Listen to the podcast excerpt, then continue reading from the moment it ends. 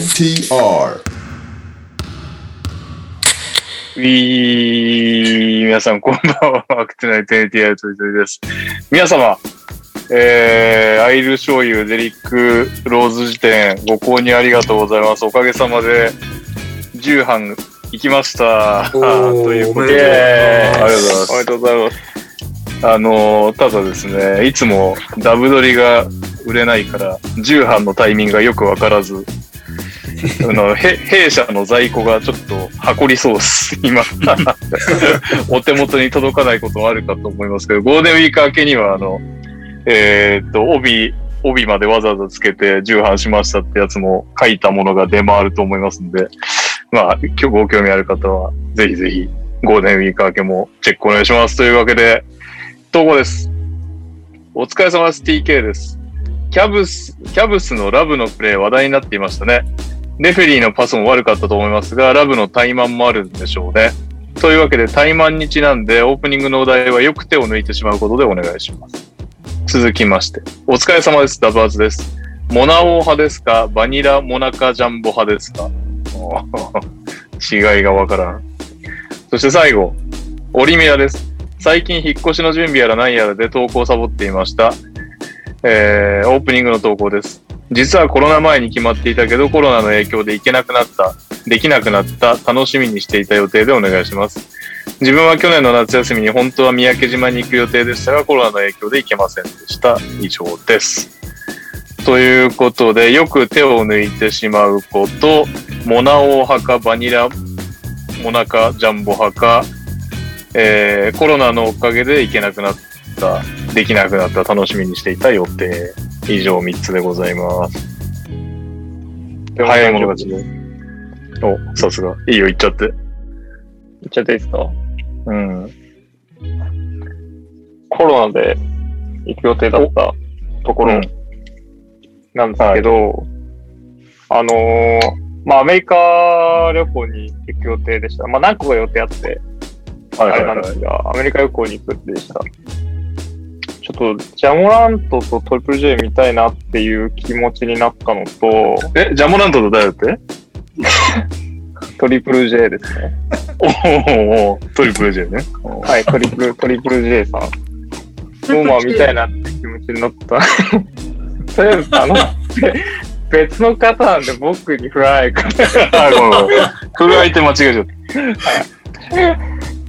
はい、見たくなったのと、僕、留学がかかってきて一回もメンフィス行ってなかったんで、ああ、友達もまだいるの？やっぱ連絡取ってる？はあ、います、います、います。あとは、あの大学の先生とかもいるので、いはいはいはい。久しぶりにこう、見に行きたいと思える選手が出てきたから行きたいなと思ってるんですけど、まあ残念ながら確かに。行けずで、それはうん。ショックというか、まあコロナ仕方ないんですけど、終わったら、コロナがもうちょっと落ち着いたら行きたいなと思ってるところではあります。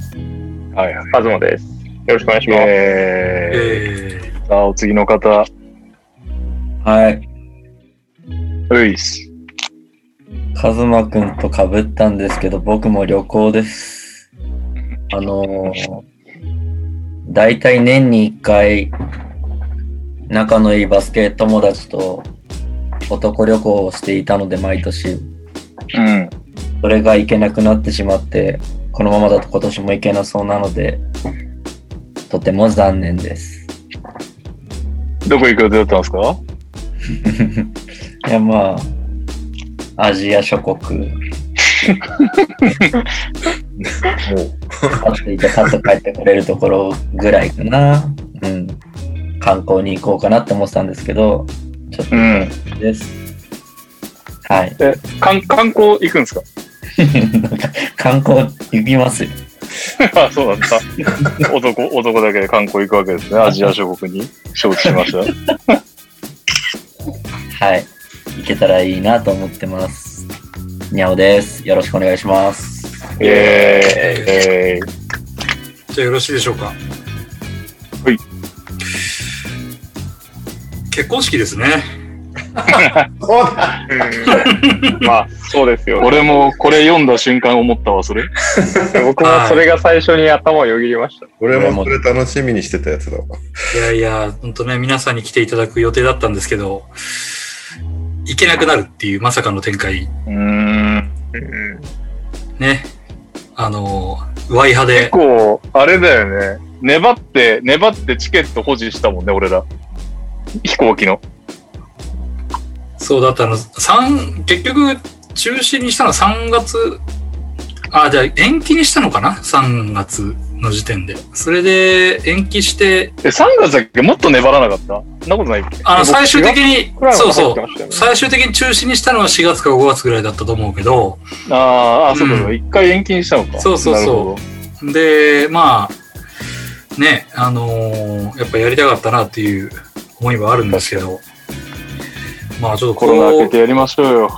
う、ね、まあ、まさかこんなことになるとは思わなかったからね、本当に。うん。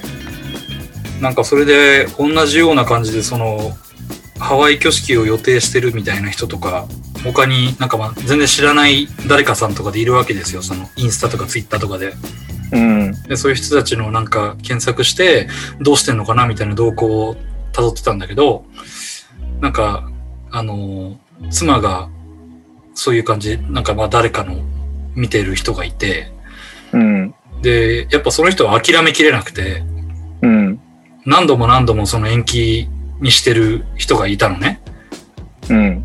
で、まあでも、こういう状況だからやっぱ海外行けなくなりましたっていうんで、まあちょっともうしょうがないんで、じゃあ、あの、沖縄の挙式にしますみたいな感じに切り替えましたと。っうん。ていう風なのを何度か繰り返してるんだけど、なんかあの、その度にね、あの、緊急事態宣言が被りましたとか、あの、台風が来ましたとか、なんかもう、あの、かわいそうだなっていうのが結構あって、なんか、なかなかこの1年ちょいは、あの、新婚はいろいろ振り回されたっていう記憶ですね。はい。みーきです。よろしくお願いします。えー、えうーん。でも、けその結婚式を抜かすと、な、なんだろうな。ま、まだワンチャンあるけど、オリンピックですかね。ああ。その、普通にコロナも何もなければ全然、あの、仕事も確定してたんで、がっつりバスケの、しかも、ら記者じゃなくて、その、運営側に入れる予定だったんで、うん。めちゃめちゃがっつりやれる予定だったんだけど、飛んじゃったから、一応今年も話は来てるんだけど、あるんだかよくわかんないから、日程は開けてるんだじゃあ。まあ別にと。日程は抑えてあるけど、わからないっていう。ななんかもっとすっきりしと、やるにしてももっとすっきりした気持ちで参加したかったなっていうの。うんああ、確かにね。目の敵にしてる人もいるぐらいの状況になっちゃったからな。ですかね。オリンピックですね。大西レオです。へえ。というわけで、そんな大西レオ先生の重版、ありがたいですね。皆さん買っていただいて。ありがたい。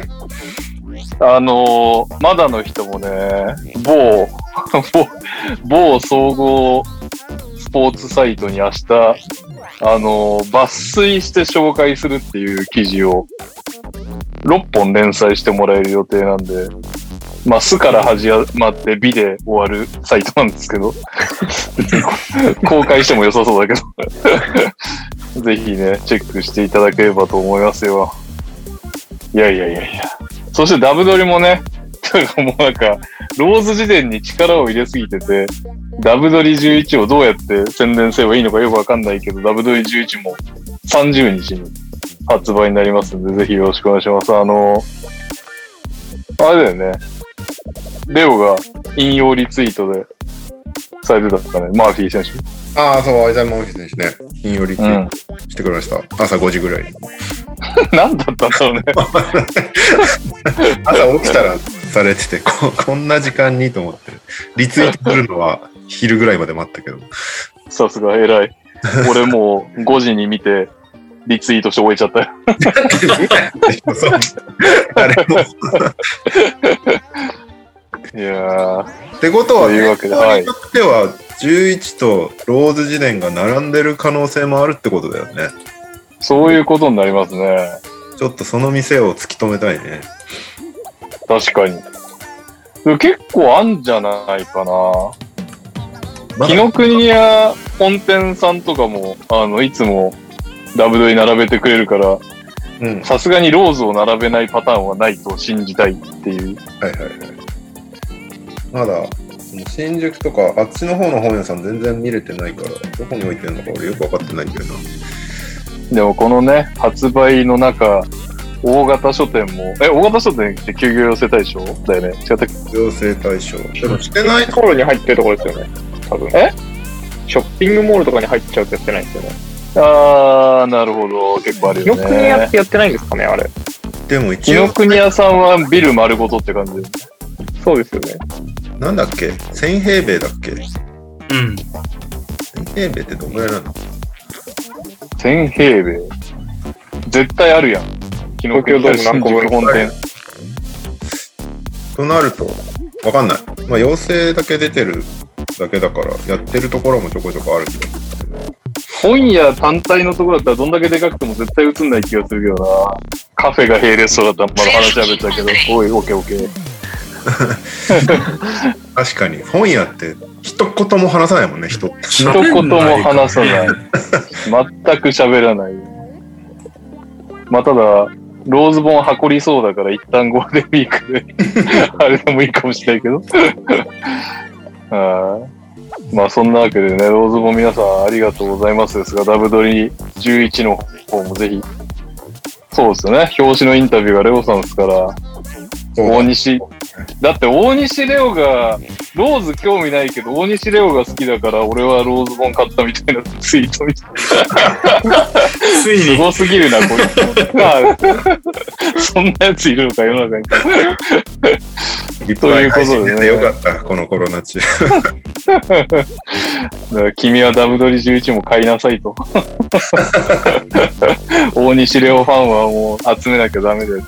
最近あれだよ。だってマブンガも、マブンガテーブス、ん？マブンガテーブスあれか、アイザヤ・マーフィーか？結構、表紙のインタビューレオに頼んだよね。確かに、そうだね。うん。え英語の人のインタビューがそんなに世にないからやりやすいっていうのもあるのかな。ああ。まあね。いやいやいや。ぜひ、プロインタビュアーの腕前を。プロインタビュアーって言ってる人は翻訳本が出て今翻訳家だもん。そう。最近、あ、その出てるものによって肩書き変えるのもありだね。ああ、今一番売り出したいものにす今ると。週は翻訳家。30日過ぎたらしばらくプロインタビューは。じゃあ、たまにあれな時もあるわけね。え、舞台作曲家みたいな時もあるわけですね。それはもう売り出してないからね。売り出してない。この間のも一切宣伝しなかったからな、ツイッターで。なんなら俺が聞いても台、台とか教えてくんなかった。それぐらいいいじゃん。個人的にね、聞かれればね、教えるけど、なんか番組で言うほどでもないなと思って。あそれでーえ、どうだったんですか？はい。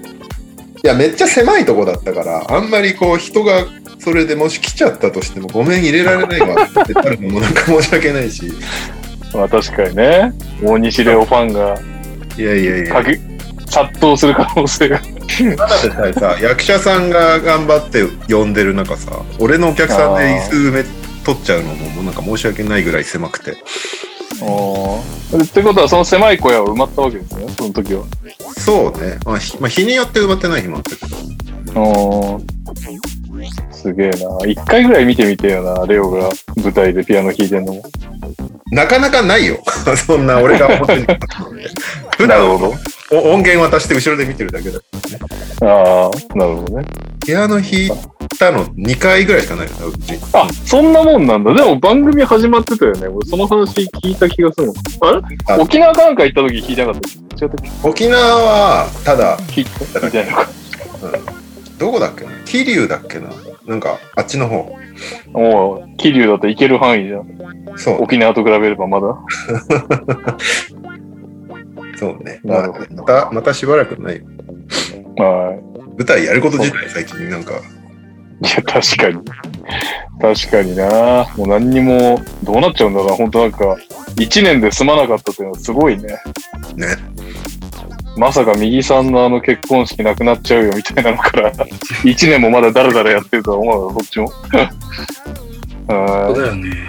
あーまあそんな中ね、だらだらと、ポッドキャストは続いてます。というわけで、今週のニュースイエーイイエーイえー、今週のニュースは、そもそもまず一発目がローズ自伝重版だったんですけど、それはもう喋ったのでいいとして、うん。いいっすよ、もっと推し、言おうと思ってた推しポイントとかないんですか？言おうと思ってた推しポイント、あ、これだなって思ったんだよ、最近。あの、最近聞かれるから、うん。これ言おうって思ってたんだけど、今聞かれ、うん。全然思い出せないから、ええ なんだろう。なんだったんだろうな。全然忘れちったな。メモっときなさいよ、重要でしょ、そうだね。そうだ。ダメだね。じゃあ、思い出したら突然、もしくはダイナーまでの宿題でお願いします。そうね。そうはい。うん。と、ジョン・ウォール全休っていう、ハムスタうーん。やっちゃいましたということで、えー、やっちゃったのか、なんか、負けたいのか、どっちかだと思うんだけど、うん。全休しますということで、どうですか？右利きさん。なんかもともとオフに手術するみたいな話があったよね、膝かどっかを。うん。膝だよね、確か。うん。だし、まあやっぱなんか結構ガタが来てたんだろうなっていうのはありますね。2年ぶりに復帰して結構もうんう最後の方はフルスロットルでやってたし、うんうん。あとまあ B2B も基本休んではいたけど、とはいえね、やっぱ負担は大きい。毎試合30分ぐらいは出てたから。まあ、もう残りは十何試合だっけ？レギュラーシーズン。そんなもんだかうん。まあまあもういいんじゃないですかね。あの、もう今年はもう無理だっていうのが決まったし、ここで無理して、なんかね、また怪我を悪化させるよりは、しっかり休んで治して、来季に備えるっていうのは全然間違ってないと思うけど。うん。うん。なんか最近、ウルブスが調子上げてきて、独走し始めたね、ロケット。ありがたい、ありがたいことに。明日、明日逆転ノーザンなんで、ね、ね、また、まマ、ジが負け切るかっていう。ね負けに行こうと思います。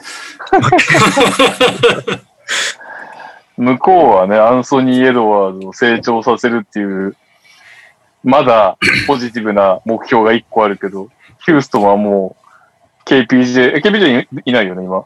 KPJ はでも次の試合は出るかな、多分。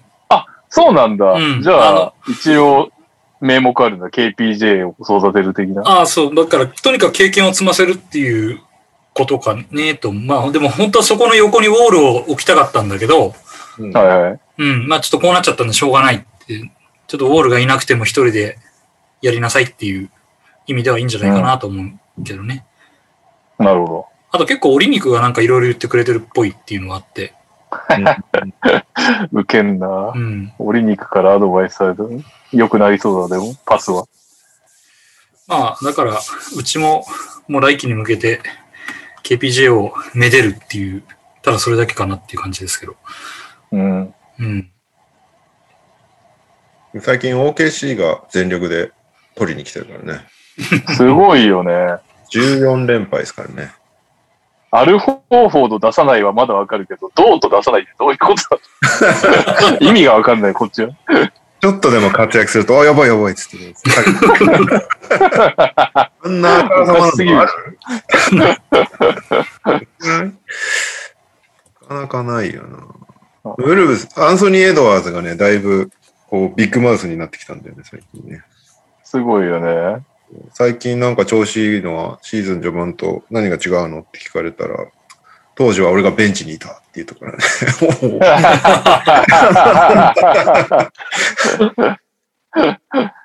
あの、ねアレックス・たまにはロでもああいうやついないとしょうがない。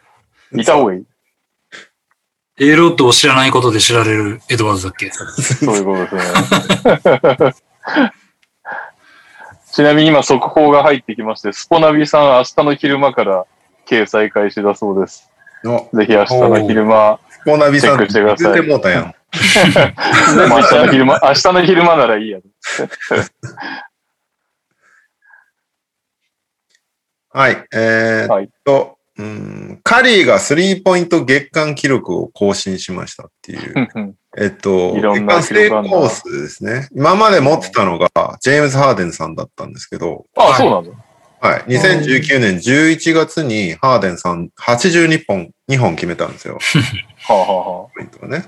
11月の間に。で、この間の試合で、えーキングス対ウォリアーズ戦で、カリーがえー83本目を決めて、うんまあ、記録更新。で、その後もう2本加えて、合計7本この試合決めてるんだけど、今85本。あと2試合取ってんだよね。確かウォリアーズは今月。だから、夢の100本いけるんじゃないかっていう。15本でしょ？いけんじゃないの？いけ、いけなくはないって感じで、カリーをもってすれば？1試合10本なんて何回かやってるもんね、こ今シーズン確か。ああ、どうせならすげえな100本に行ってほしいですね。言ってほしいね。でも100本って、すごいよね。え、だって、あれ？カリーが更新した時って、シーズンシーズン300本みたいな感じだったっけ402本。あ、400本を超えるっていうのはあれあれだったのか、訴状で。いや、それ考えてもすぐに1ヶ月で100本いったとしたら。すごいよ。あまあ、試合数がね、多少多いのかもしれないけど、そのコロナで圧縮あ、されて。ああ、はいはいはい。ねでも、実際ハーデンが15試合とかで、カリーが達成したのは13だか4とかだから、同じぐらいかも。いや、マジでかよ。めちゃくちゃですよ、もすげえな。う。今季のカリー、もしかしたら、一番すごい可能説みたいなのも、んアメリカのメディアでこう、ブツブツと言われ始めてるからね。今までのカリーでってこと？そマジで全盛期のむぶつけ方を間違えすぎてる、カリー。でもシーズン序盤ドラえもんドいないからみたいな結構言われてませんでした。う。あいつだね。そっからだいぶ盛り返してますよね。うん。ああ。ねえ。あれで何位だっけ？今。9位か10位じゃないですか。そうだよね。7位になったかもしれないです。9位か10位だと思いますね。今はダラス、10位。ブレイザーズ、グリズリーズ、その下ですよね。グリズリーズと0.5ゲーム差ですね。ああ、そうなんだ。意外とそんな競ってたのか。うん。なるほど。はい。はい。えーっと、続きまして、これね、すごい悲しいニュースなんですけど、テレンス・クラークっていうおー、はいはいはい。学生で、今年 NBA ドラフト入り、もう表明してた選手なんだけど、あのー交通事故で亡くなってしまってて、ケンタッキー大学に1年だけ行って、えーっと、ドラフト表明したんですけど、で、あれなんだよね、クラッチスポーツと契約して、その翌日に交通事故で亡くなっちゃったっていう。うーん。で、結構1巡目下位から2巡目ぐらいには指名されるんじゃないかって言われてた結構期待のウィング選手だったんですけど、亡くなってしまったので、一人、有望なバスケ選手がう亡くなっーん。て、非常に残念ですけど、ねえ、こんなことあんだねっていう。ここえじ飛ばしすぎみたいな感じ。あ、ごめんね、俺もあんまりニューそこまで詳しくニュース調べてないんだけど、なんか後ろにもう一人、そのケンタッキー大からドラフトに指名、あの、行こうとしてた、ま、まだ、その彼は全然生きてんだけど、もう行ったけど、うん彼は大丈夫だったんだよね。うーん。別の車だったかなんかで。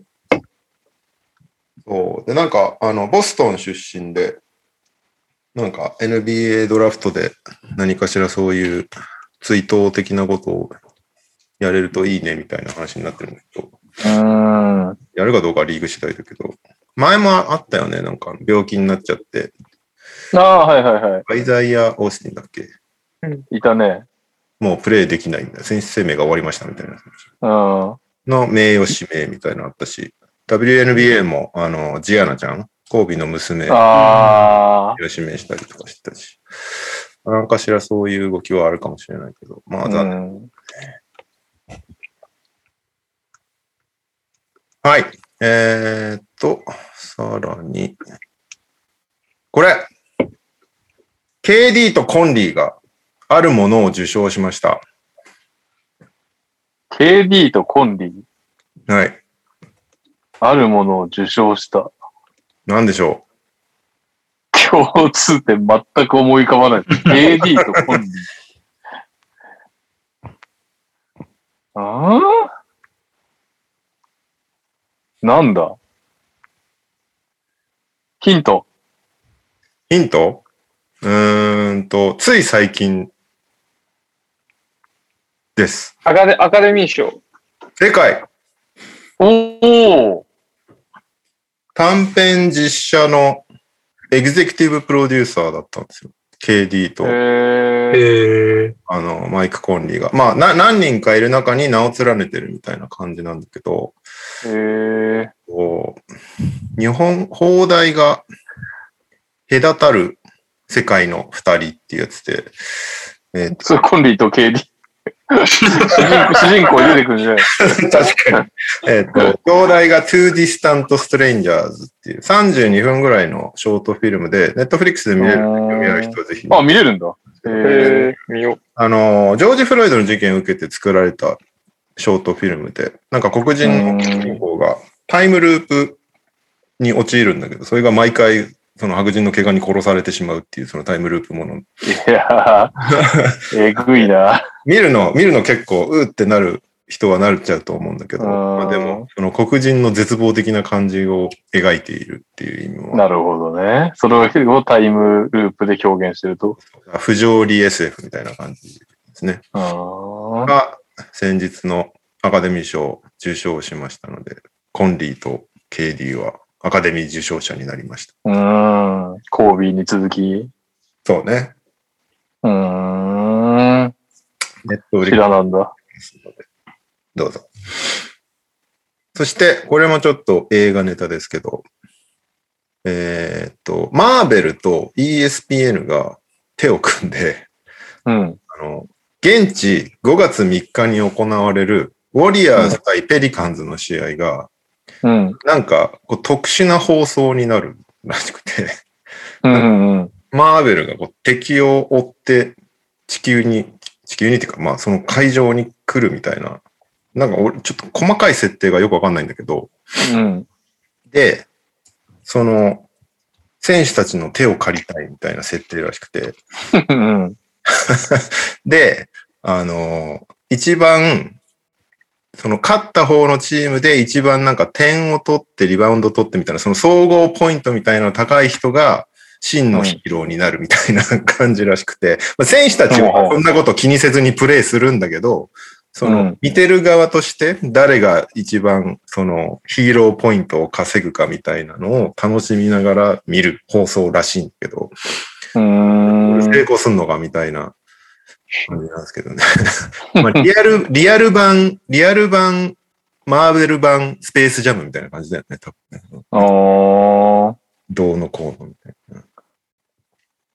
これだ。ザイオンとかだったらね、そうね。あ、うんなんかね、え決ま SF、確か選ばれた選手が決まってんだよね。ステフィン・カリー、ドレイモンド・グリーン、アンドリュー・ウィギンズ。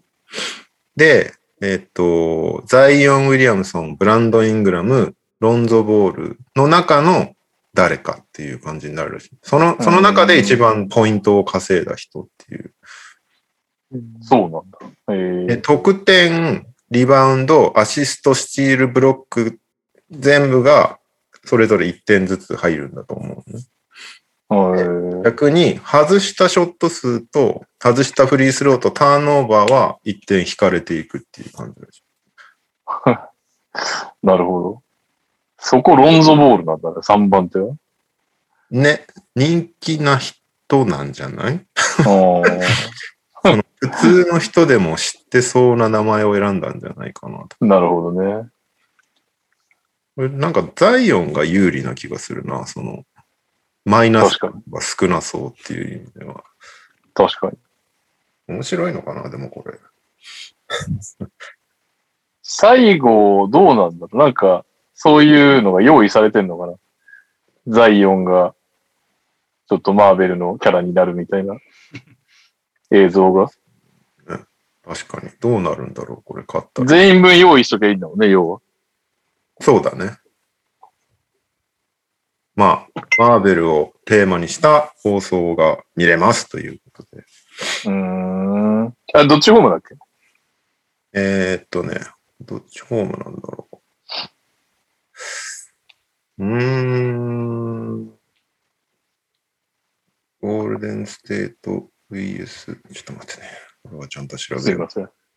余計なことを。いやいや、俺の今日のね、ニュースが手抜きなのがバレた。忙しかったんですか？大先生。バタバタしてたら。あれ？これかな？はい。アットペリカンズですね。スムージーキング戦。あ、そうなんだ。へえ。はい。ということで、うん。好きな人はどうぞ見てください。うん。えー全くわかんないけど、ザイオンとイングラムはマーベルのキャラにしやすそう。確かに。確かに。うんイングラムなんかね、腕長い系でね。腕長い系、ビヨンビヨン系で。カリーが一番しにくい感じはするけどね。確かに。普通な人っぽくすぎて。ドレイモンドもいそうだね。うんう。ん。すあ、ごめん、カリー、ドレーモンド、の。なんだっけ？ウォリアーズ3番ってなんだっけ？ウィギンウィギンズ。あ、ウィギンズか。いやー、ウォリアーズちょっと弱いね。なんかマーベル、マーベルにするには。あルーブーレとかじゃないんだよね、これね。確かに。そうスタッツ的に勝てなそうって感じか、ウーブレだと。うーん。はい。そんな感じです？NBA ニュース俺、あんまりないんだ今日。そんなもんなんだけど、なんかある？えー、っと、ジャレン・ジャクソン・ジュニア復帰があるじゃないですか。あ、あ、やってないんだっけ、これ？やってないんだっけ？やってないんじゃないですか？全然覚えてない。やってなかったのか。多分、先週復帰しましたよね。火曜日以降だった気がしますけど。あ、やってないね本当？ダイダイナーでちょっと喋ったんだな。そうか。ジャレン・ジャクソンね。カズマさんどうぞ。思いの丈を。思いの丈を。やっぱ帰ってくると、帰ってくるのを見て僕結構テンション上がりましたね。1試合目とか特にテンション上がりました。いきなり左手で派手なダンクしてたんで。とりあえずなんか普通に、あれだね。まあさすがにこんだけ待っただけあって、普通にプレイしてるね。普通にやってますよね。なんか2ゲーダーとか全然取ってますし。ただ相変わらずなんかフィジカルは弱い感じしましたけど。なんかトレーニング何してたんだろうなって思いました。カズンズ、カズンズとかにボコられてたじゃないですか、クリッパーズさんとか。いやー、厳しいっすよね、確かにね。ディフェンスがね。ディフェンス結構ひどかったです。ファールも多いし、うん相変わらず。ファール癖があるのが変わってなかったなと思うんですけど、でもまあ、モラントとかの負担は、得点の部分はかなり減ると思いますし、うんリム周りもブロックショットとか、ジャル・ジャクソン・ジュニア、もともと得意だと思うんで、そのあたりが帰ってきたのが大きいかなと思いまし確かに。初戦はなんかやたらブロックしてた。た。4ブロックくらいしましたね。ブロック。スリーポイント全然入んないじゃん。あんな入ってたのに。確かに。シュート全然入ってないんですよね。今日とかもひどかったです。ただまあまあまあ、そのうち調子戻ってくると思うんで、プレイはいンとかプレーオフまで。まあそこでね、二人とも良ければいいよね。だって、ジャモラントがね、ジャマラント今エグいっすもんね。すごいよね。4月がスリーポイント54分の24で44.4%。うん。ついに来ましたね。2割台でしたからね。もうファンとしてはもう心配しまくってたジャンモラントのスリーがようやく入るようになって。これタイミング的にはいいよ試合前ねの逆より。うん。試合前、ロゴ3ばっか練習してるじゃないですか、ジャンモラントって。うん練習するのそこじゃねえだろうっていつも思ってましたもん。グリズリーズの。インスタとか見ながら。普通でに、もしかも、入ってすげえみたいなのを、なんか、送ら、が、動画が流れてくるとちょっとイラッとしてる。いやいや、普通のスリーまあ、2割で、そう、それですげえ言われてもね。そこじゃねえんだよっていつも思ってましたけど。ああ、よかったよかった。今んとこいい方向に向かってますね、グリーンズは。あ、もう一個ありました。うん。レブロン・ジェームズのルーキーカードが5.2ミリオンで生まれま、う売れましたっていう。あすごいね。5.2ミリオン。前のニュースがルカ・ドンチッチ4.6ミリオンで、あの、記録作りましただったんだけど、うん。超えてきましたね。すごいな。もう、渡辺裕太選手がようやく掴んだスタンダードコントラクトの3、4倍の額で売れるっていう。うんカードですよ。すげえ世界だな。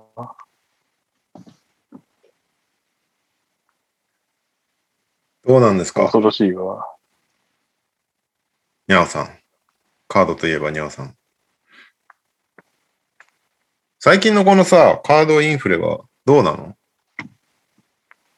や、やばすぎるんで、もう僕は身を引きつつありますけど。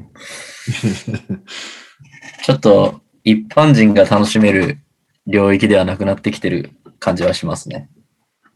うん。あの、つい1、2年前に僕がなんか番組とかで紹介してたような一箱、まあ1、2万のブランドも今年もう15万とか20万で売られてたりするんで、へーやば。こんなになっちゃったんだろうなって感じです。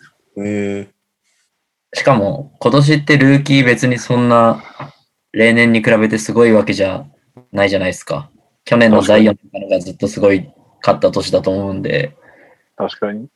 今年はね、ラメロが一番良かったけど、絶今季絶望になっちゃっん？まあ復帰はするけど、大怪我しちゃったりとか、20点取る選手いないのに、去年の数倍で売られてるんで、ちょっともう、うーん、普通の人は買えないですね。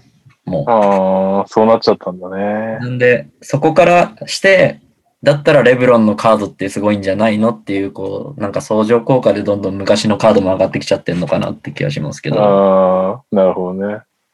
それにしても高すぎですけどね。すげえな。ー、なるほどね。ルルーキーパッチオートグラフだそうです。そうですね。一番、レブロンの中でも一番高いレベルのカードではあるんですけど、うん。これも、去年、一昨年までだったら、ほんと1000万、2000万とかそういうレベルだったような気がするんですけどね。マジで？そんな上がってんの？そうです。ほんとおかしいぐらい上がってます。うんだからもう僕もおすすめしないです、周りに、今は。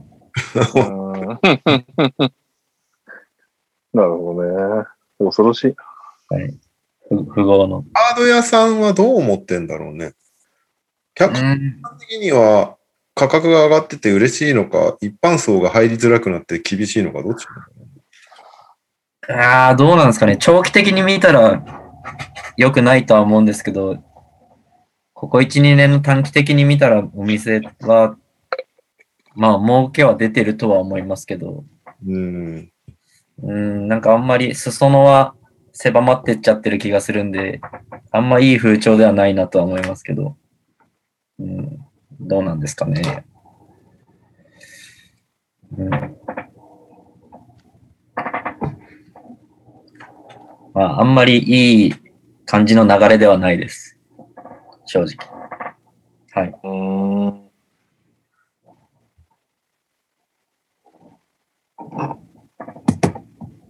はい。NBA ニュースはそんなところかな。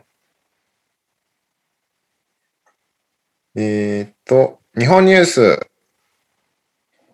えージュリアン・マブンが B1 史上初の通算1500アシスト到達ということで、うん。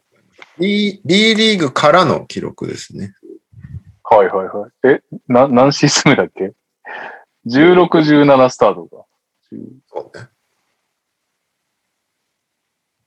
えで、?5 シーズン目？ん ?5 シーズン目ぐらいかな。なるほなんか通算記録ってあんまり調べられなくてさ、日本ど。うの。ん、確かに。で、リスト見たいなと思ったんだけど、見ようがなくて、とりあえずなんかそれっぽそうな選手を選んで、各年のを足してってみたんだけど、おお偉い。おそらくだけど、宇都直樹が1410で2位だと思う。ええー、そうなんだ。うんすごいチームやな、富山。確かに。で、わかんない。間に誰かいるかもしれないけど、富樫勇樹選手が1370でした。ああ、なるほどね。なので、まあ、この二人もいずれなるだろうって感じで。あー大体、シーズン、マブンガーで見てみようかな。マブンガーあんま参考にならないのかな。あ、じゃあ、富樫選手は、大体毎年、250から300ぐらいまでうん。アシスト。なんで、まあ来シーズンは確実に突破しそうだね。なるほど。宇都選手も、宇都選手は最近ちょっと落ちてるのかな ?200 前後かな？ここ2シーズンは。まあこれマブンが来たからだろうな、多分落ちてうん。る。17、18がすごいんだよね。452アシストしてるんだけどね。やば。うん。ああれ、アシスト王とか取ったんだっけ？取ったかもね、その数字だったら。この年あれかもね。7点。うん。そうだね、アシスなト。なかなかフィバルールで7乗らないもうん。しかもちょっと前のフィバルールんな。なうん取らないよね。フィバルールってか日本自体がそんな取らないよね、アシス確かに。ていうか、ト。マブンガはさらになんか平均20点超えてるから。いや、そうそう。恐ろしい。これが結構ね、すごいことをやってますよね、この人ね。うん。リバウンドもね、そんぐらいやってるからね。7、うん。8点いくつとか。はい。ということで、マブンガ選手がすごいですっていう話です。うん。そして、えーっと、富永啓生君のシーズンが終わりました。おー、髪型が変わってた。めっちゃ伸びたよね。めっちゃ伸びてまうんす。サラサラ、サラサラヘアですよね。うんがなんですけどねってめっちゃ言ってたんだけどな。ちょっと前は。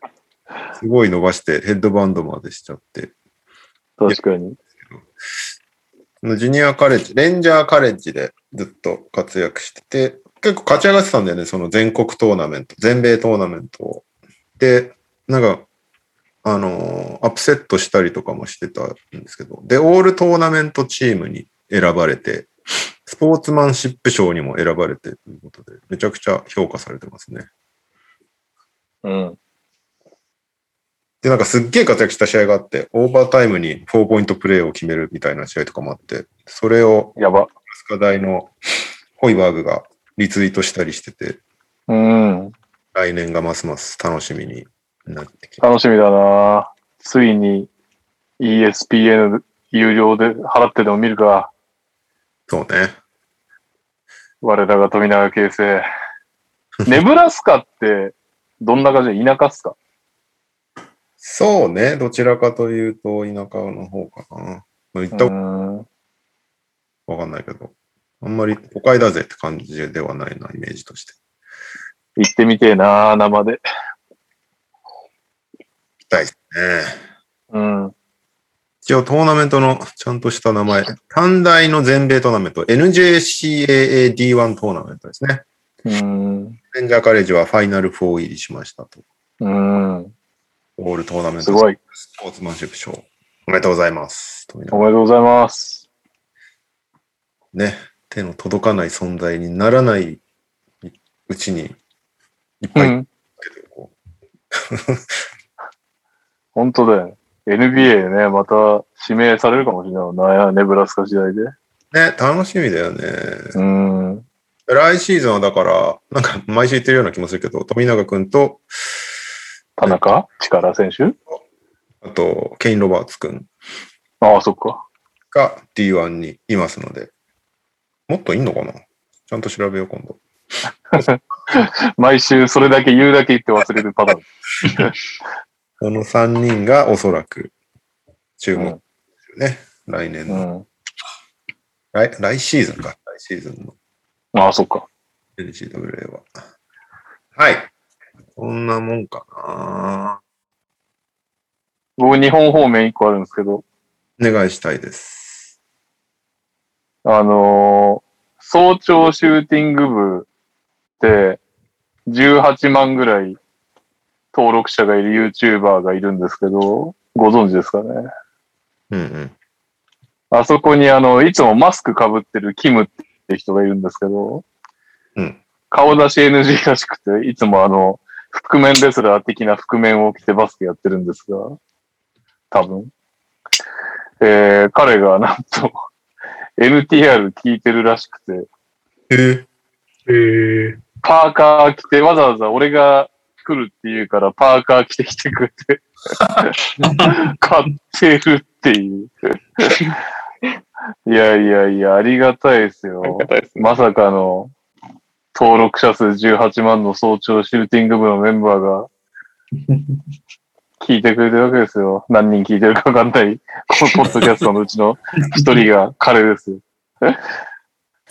ということで、あの、なんか、4月30日に公開してくれるとは言ってたけど、まだわかんないですけど、あの、僕もちらっと出るかもしれないんで、出たら言います。ちょっともう、正直全然告知したくないぐらいのあれですけど、内容ですけど。集集大をさ、18万人にローズボンとダブドリを知ってもらうために集大をさらしてきましたんで。えらい。はい。じゃあ投稿っすか？そうね。なんか、アンダー16のメンバー発表みたいなのあったんだけど、そんな深掘りできるほど俺詳しくないから。アンダー16は全くわかんないなエントリーキャンプ参加選手だからね。まだこっから絞られるからね。うん。大堀が決まってる川島優斗くんとかいいですよ。あと一人ああ、そう。中学生が多いんだよね。メンバー見てると。へえ高田翔吾くんっていう。しかも、またあれですよ。奥田中ですよ。富山の。えへへへなすごいな。すごいですよね。まあでも富山ね、グラブジーズも人気だし、やっぱバスみんな、ケだとね、言われるぐらいあります。うんメッカになってきたのがね。では、投稿いきますか？うん。えー、こんにちは、こんばんは、りごです。それでは行きますか。今週の秋田、桜散り、若手に期待しビールのみ、好きなあては大浦聡太以上となります。よろしくお願いいたします。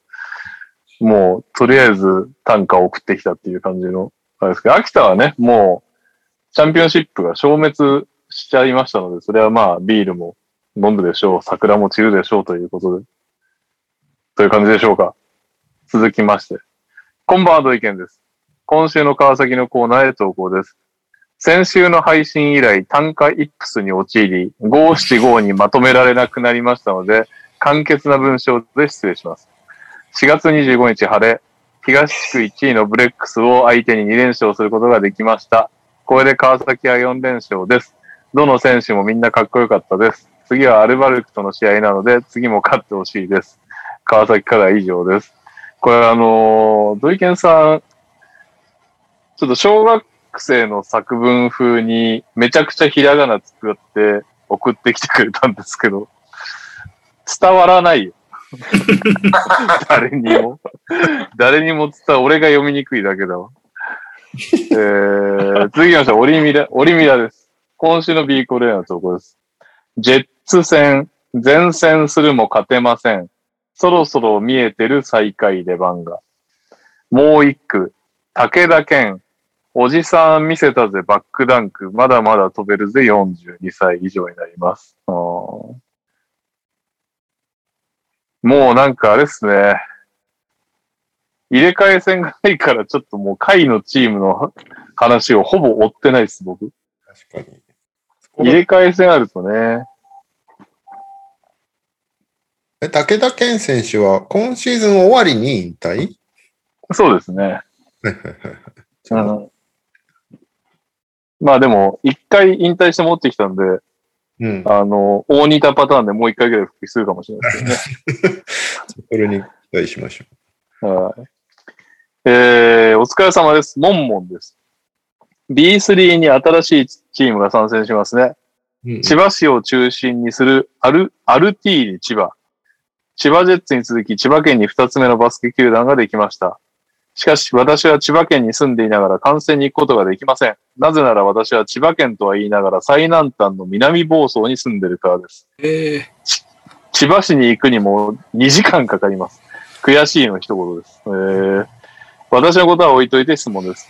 アルティーは千葉市を中心に活動するということは、ホームコートは千葉ポートアリーナの可能性が高いと思われますが、千葉ジェッツもゲームで使っていますよね。B リーグのゲーム施設利用には詳しくないので、ぜひ教えてほしいです。長文多文失礼しました。よろしくお願いします。全然知らねえ。アルティーリ、B3 に入るってことだよね。B3 参入。B3 が今年、来シーズンか。来シーズン4チームいて、あの、うん。ベルカとかね。ベルカ、アルティーリ、千葉、あと山口ペイトリオッツ、東京。ああ、そうですか。サンライブさん、はいはい品川バスケットボールクラブみたいな、なんか、南葛 SC みたいな名前に変わったんだよね。はいはい。で、確かにホームアリーナ、どうすんだろう。千葉市だからね、まさにポートアリーナがあるとこなんだけど。いや、でも B3 の試合でどう考えてもポートアリーナ埋まんない気がするんだけど。いやね、埋まるんですかね？やんない方がいいと思うんだけど、?7000 人とかでしょだって。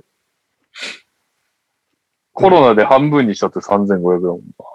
そうだよね。でもある程度アリーナしっかりしてないとね、入れないはずだもんね。うん。でもまあ、千葉ジェッツが新しいの作ってるよね、確か。そうか、そうか。あの、あれマネーで。なんだっけ。ミクシーマネーで作ってるね、確か。あの、ちなみにですね、はい。アルティーリ千葉の本社というか運営会社の住所見たんですけど、うん。えー、ポートアリーナの隣です。そうなんだ。えー、はい。えっ、と、千葉、あ、千葉使わないのポートサイドタワーっていうところの22階らしいです。えー、うん、なんかあれだよね、すごい IT 系のやり手かなんかなんだよね、確か株式会社アルティーリっていう会社が、その母体なんですけど、創そう設しなんだ。創設社したのは名、なんだ、これ。うん、そう、創設したのは求人サイトグリーン、緑のグリーンなどを運営する株式会社アトラエが創設。あ、そうそうそうそう。まあ、あ株式会社アトリ、アルティーリは多分この絵のために、そうだね、そのために作った会社ね。そう、で、アルティーリってちなみにな、意味、もう右さんに そんな聞いてもわかるわけないいや、けど。あの、今見てるからあれなんだけど、俺も気になって、あのね、はいアルティーリとはね、久しぶりに聞いたけどね、エスペラント語らしいんですよ。エスペラント語？はい。なんだっけ、エスペラント語って？あの、要するに、その、なんか、ざすごく乱暴に言っちゃうと、全世界の共通語みたいな感じにし しようっつって作られはた言語。なるほど。はいはいはいはい。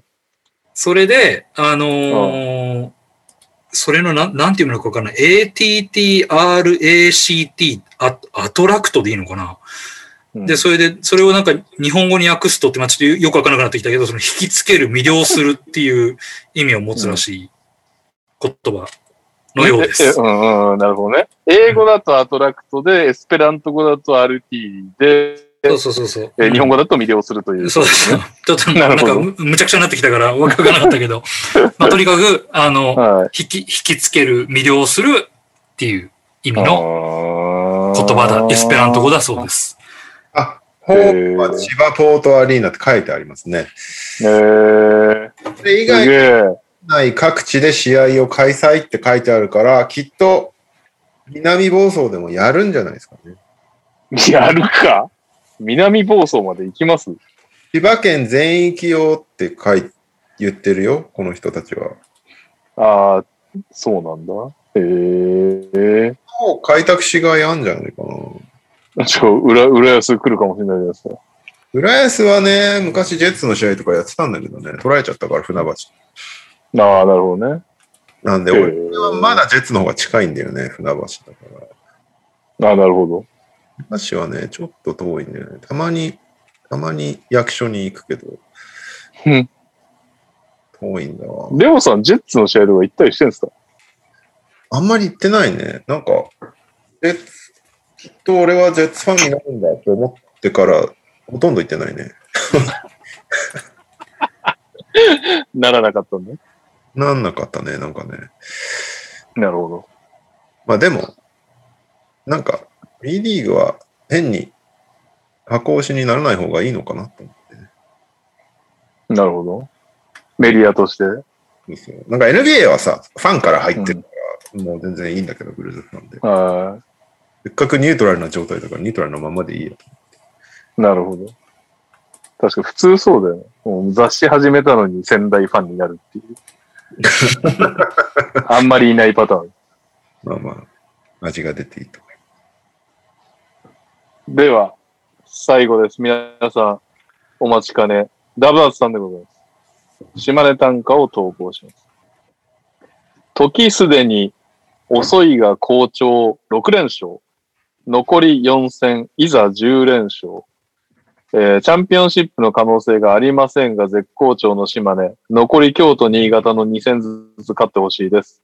チームの雰囲気もいいようです。たまにベンチを見ると、ハイライトプレイに合わせ、ツッチーさんのガッツポーズが飛び出しますので、皆さんも確認してください。おー、ツッチーさん元気ですかねオフにまた来てほしいですけどね、遊びに。それでは、さよなら NBA 選手クイズです。今回は71問目。よろしいですか、皆さん。はい。はい。ヒント1。91年5月25日生まれ。29歳。若い。はい。ヒント2、203センチ109キロ。ポジション、スモールフォワード、パワーフォワード。はい、カズマくん。お手つきあるんで気をつけてくださいね。僕は何も言ってないんですよ。え？何も言ってないじゃないですか？そうそう言った方がいいですか？あ？もう一個だけヒント聞かせてください。あヒント3、キャリア平均8.9点、4.0リバウンド。フィールドゴール7.2分の3.1、43.4%。NBA 計7年在籍。割と優秀っす。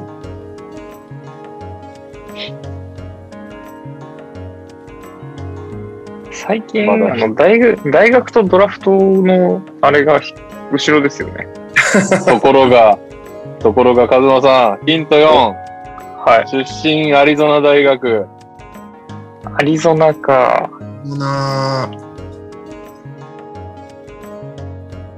アリゾナのウイングですよね。2メーター3センチ。いくつでしたっけ ?31 歳ですか？29歳。?29 歳。うん割と最近ですよね。最近ですね。ヒント5。NBA オールルーキーセカンドチーム2012。2012。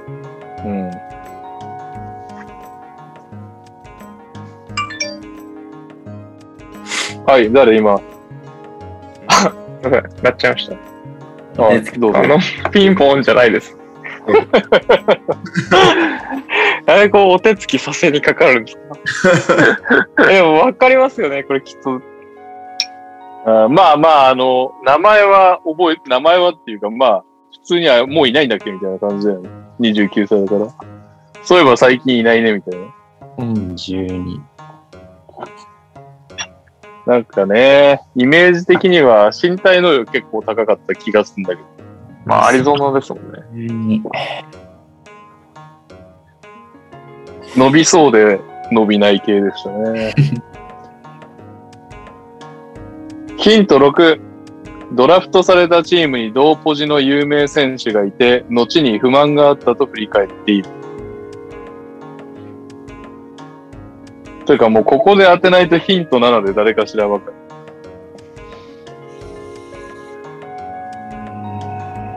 はい。お来たわ、カズマ。デリック・ウィリアムズ。さすが、正解。これはすごい。次のヒントでね、誰かしら当てると思ったけど、いやー素晴らしいですね。ヒンー、トもうアリ7で、アリゾナしかヒントじゃないです ヒント7で経歴、ミネソタ、サクラメント、ニューヨーク、マイアミ、クリーブランド、中国、LA、ドイツ、トルコ、スペインらしいです。へ で、ヒント8、クリーブ時代は10日間契約だが、レブロンに 期待される。レブロンのリップサービスなんていくらでも拾ってこれるでしょ。ヒント9が一番でかいね。2011年ドラフト2位。正解はデリック・ウィリアムスでした。クイズに悩んでいたところ、オリミラさんから今日お題をいただきました。そういえばドラニでしたね。もう海外を転々としているようです。鳥取からは以上です。すごいな。カイカズマとしか会話せずにワンコーナー終わったっていう。すごすぎるわ。え、同ポジに有名な選手って誰だっけ？誰いたんだっけ？?2011 年のスモールフォワード、パワーフォワード。ラブがパパワーフォワードワード。はラブいいましたけどね。はい。うーん、なるほどね。はい。というわけで、来週はカズマの牙城を崩しましょう。ピックアップゲー、おー。作ってきた。はい。カズマ以外が答えてほしくて作ってきました。僕でも久しぶりに答えた気がしますよ。あ、本当？最近ずっ今のすごいね。チーム名を言わない前に当てたのはすごかったよ。まあ、まあまあまあ。まあ、そんな若い選手は置いときましょう。はい。じゃあ、って言って俺も当たってるんだよ、このコーナー。ニャオクイズいきます。ニャオクイズ。えーっと、ちょっと待ってくださいね。じゃあ、いつも通りヒント1からいきます。うん。生年月日、1980年6月13日。現在ス世代。40歳です。うん。40歳だと僕もチャンスありますよ。まあ、ノーチャンスはかわいそうだなと思ってね。ありがとうございます。トニーさんとか年近いんで、そろそろ当ててください。タブセ世代ってことしかわかんないよ。じゃあ、ヒント2。うん。203センチ、93キロで、ポジションはスモールフォワード。同じぐらいやん、さっきと。もしかしたえら、で分かっちゃうのかな大学入れちゃってんすよね、3個目に。おやめるか。いや、そんな、そんなことあります？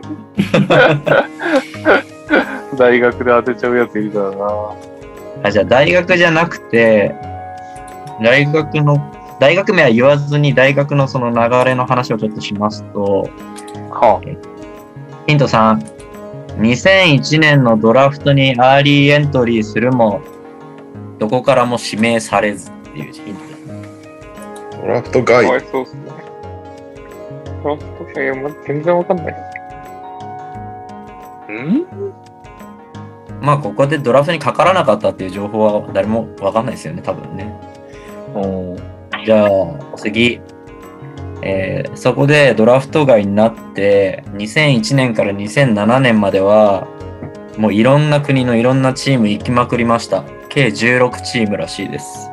えで、その結果、なんとか NBA にたどり着いたんですが、そのデビューが2007年。2007年にデビュー。2007年これはヒント何ですか？ヒント4。2007年 NBA デビュ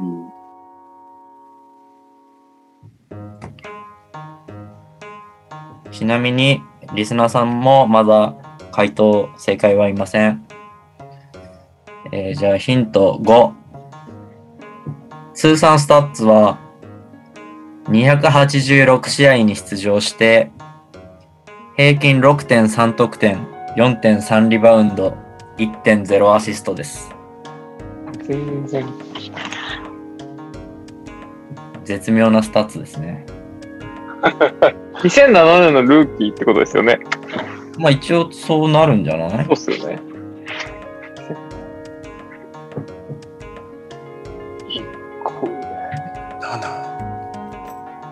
次で多分当たっちゃうかな。ヒント6。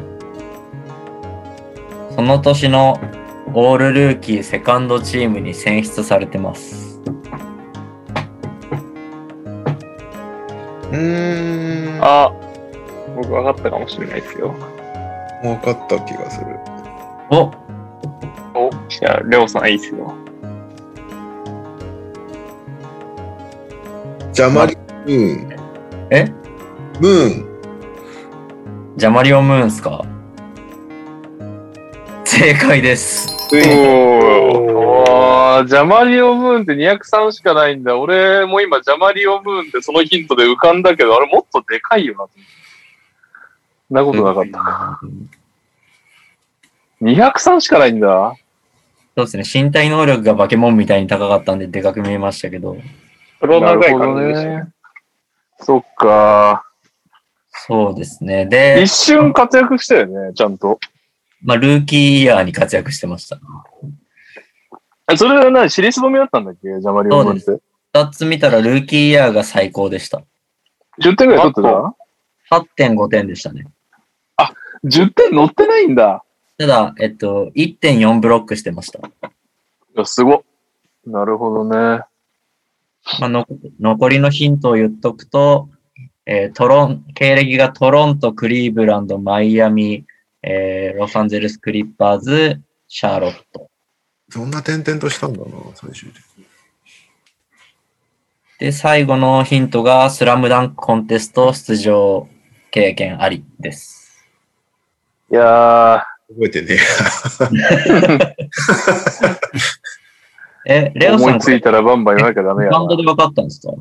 そうね。なんか、おなんだこいつ急に出てきたみたいな。ああ、なるほど。え急に出てきて急に消えたイメージがあるね、確かに、ジャマリオム。あれ、ボストンが優勝した年だよね、もうね。確か。ー、2007年。あ、そうかも。2007、8? あ、そうじゃないですか。ちなみにカズマもムーンだったの？あ、ムーンでした。またまた。いやいやいやいや。ムーンでした、ムーンでした。なんか、僕もレオさんと同じイメージです。なんかこう、点々として、2007年のルーキーで入ってきて活躍したやつは、なんか、ムーンかなと思いましたね。疑ってる目をしてます。放送で伝わらないんで。はい、じゃあ今週はレオさんの勝利ということで、おめでとうございます。おめでとう。ありがとうございます。金一封。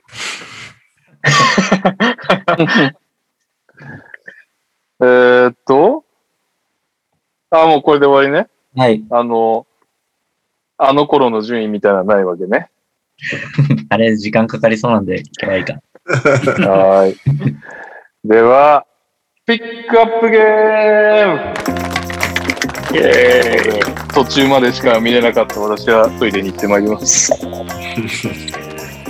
今までしか見てないなら、なおさらスタッツを聞いといた方がいいんじゃないかな。えー確かに。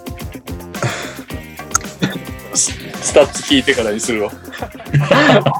もう、えーっと、スパーズ対ペリカンズ。お110対108でスパーズが勝ちましたという試合ですね。えーっと、スパーズはデローザンが32得点、8アシスト、7リバウンド。うんデリック・ホワイトが22得点、5ファール。えーケルドン・ジョンソン14得点、9リバウンド。そして、ペリカンズはザイオン・ウィリアムソン33得点、14リバウンド。うんブランドン・イングラム24得点。ロンゾ・ボール24得点。スティーブ・アンダムズが4得点、10リバウンドです。接戦でした。ファイト。はい、いきます。さあ、結構、あれよね。順位的に重要な試合だったよね、これね。うん。ペリカン、放送中も結構重要だ、重要だって言ってましたよね。そうだよね。ペリカンズがこれで割と後退しちゃった感じよね。今、ウォリアーズと4ゲーム差で11位だからね。で、スパーズはギリギリなんとか今9位。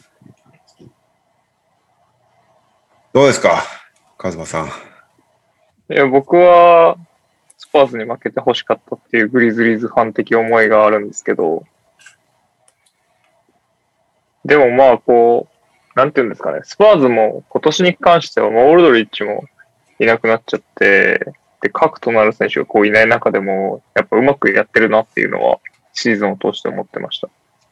なんか僕もっと負けると思ってましたし、こういう言い方あんま良くないかもしれないですけど、ただなんか、なんやかんやでこう勝ってくるところは厄介だなとは思いながら試合見てました。この試合に関しては、なんかやっぱ若手が、若手？若手がいいなって思いましたね。あの、兄貴が持ってるジョンソンとかも、ジョンソンですよね。ジョンソン。今年いいよね。はい。とかもすごい良かったと思いますし、まああとこうマレーみたいにイケイケどんどんのタイプもいるから、まあ、いいチームだなと思いました。うんペリカンの方は、うーん、なんか、勝てないのかって感じですね。このシーズン通してですけど。うんザイオンがこう、どんなにわけものな感じ出しても、なんでこうもシーズン通して勝てないかなと思いましたね。そんなしっかり見てないですけど、まあ、両方ともグリズリーズのライバルになるので、ちょ早めに負けの数を重ねてほしいですね。はい全。然試合の感想じゃないですけど、はい。いえいえ負けを重ねるといえば、右利きさんどうでした？いや、もう、負けに関しては、ちょっとありますよ、言いたいことが。まあなんかでも、あ、これ、さっきのちょっとカズマと被るけど、ペリカンズ負けるんだっていう感じの試合だったな。うん。だったなってなんなんかよくわかんないけど。なんか、あのー終盤もね、結構、ポスト、ポストプレイのザイオンのアイソレーションみたいなのが何度かずっと続いて、で、それでもう無理やりねじ込んでやっていく展開が続く一方、ロンゾもなんか外結構入ったよね。うん。3。あ、こんなに入るんだ、すごいなと思いながら見てて。まあ、全然勢い的にはペリカンズが持っていきそうな感じだったのになんか最後終わってみたら結局スパーズかーいみたいな感じの試合で、なんか勝ちきれないんだろうな、こういう感じなんだろうな、今年はっていう試合でした、ペリカンズ的に。で、まあ、スタ今ッツ、年今年もね、今年も。スタッツ見直してみるとやっぱフリースローって大事ですねっていう感じかな。なんか、ザイオン半分ぐらい外してんだよね。確か。そっか。マーベルヒーローになれないね。なんかね、3が、スパーズが3が28%しか入ってなくて、ペリカンズ40%入ってるから、これだけ見ると、絶対ペリカンズでしょっていう感じなんだけど、フリースローがスパーズ84%に対してペリカンズ53%だから、まあちょっとこれしんどいよねっていう感じ。だから何本落としてんだ ?15 本落としてんのか、フリースロー。うん半分でも入ってりゃ勝ってるわけだから、その15本落としたうちの。うん。だからまあフリースロー大事ですねっていうのは見てて思ったのと、スパーズはなんだろうね。まああの、ファンタジーでパートル持ってたから、パートルで見てたけど、あいつやったらブロックするね。なんか、まあスタッツ見てて、それは分かってるつもりではいたけど、すげえなと思って見てたのと、まあ、今後、スパーズはどうしていくんだろう。オルドリッチいなくなって、デローザン中心に作っていくのか。デローザンって契約いつまでだっけ？デローザン FA なんじゃなかったっけ？なんか、東に帰りたいみたいな話。あ、そうなんだ。じゃあもう、えーじ事実上解体なんだ。スパーズも。あ、デリック・ホワイトを中心に作るっていう感じ？ホワイト、マレーじゃないですか？ね、ぐらいか。なるほどね。まあまあ。今年までだね。FA だね。うーん。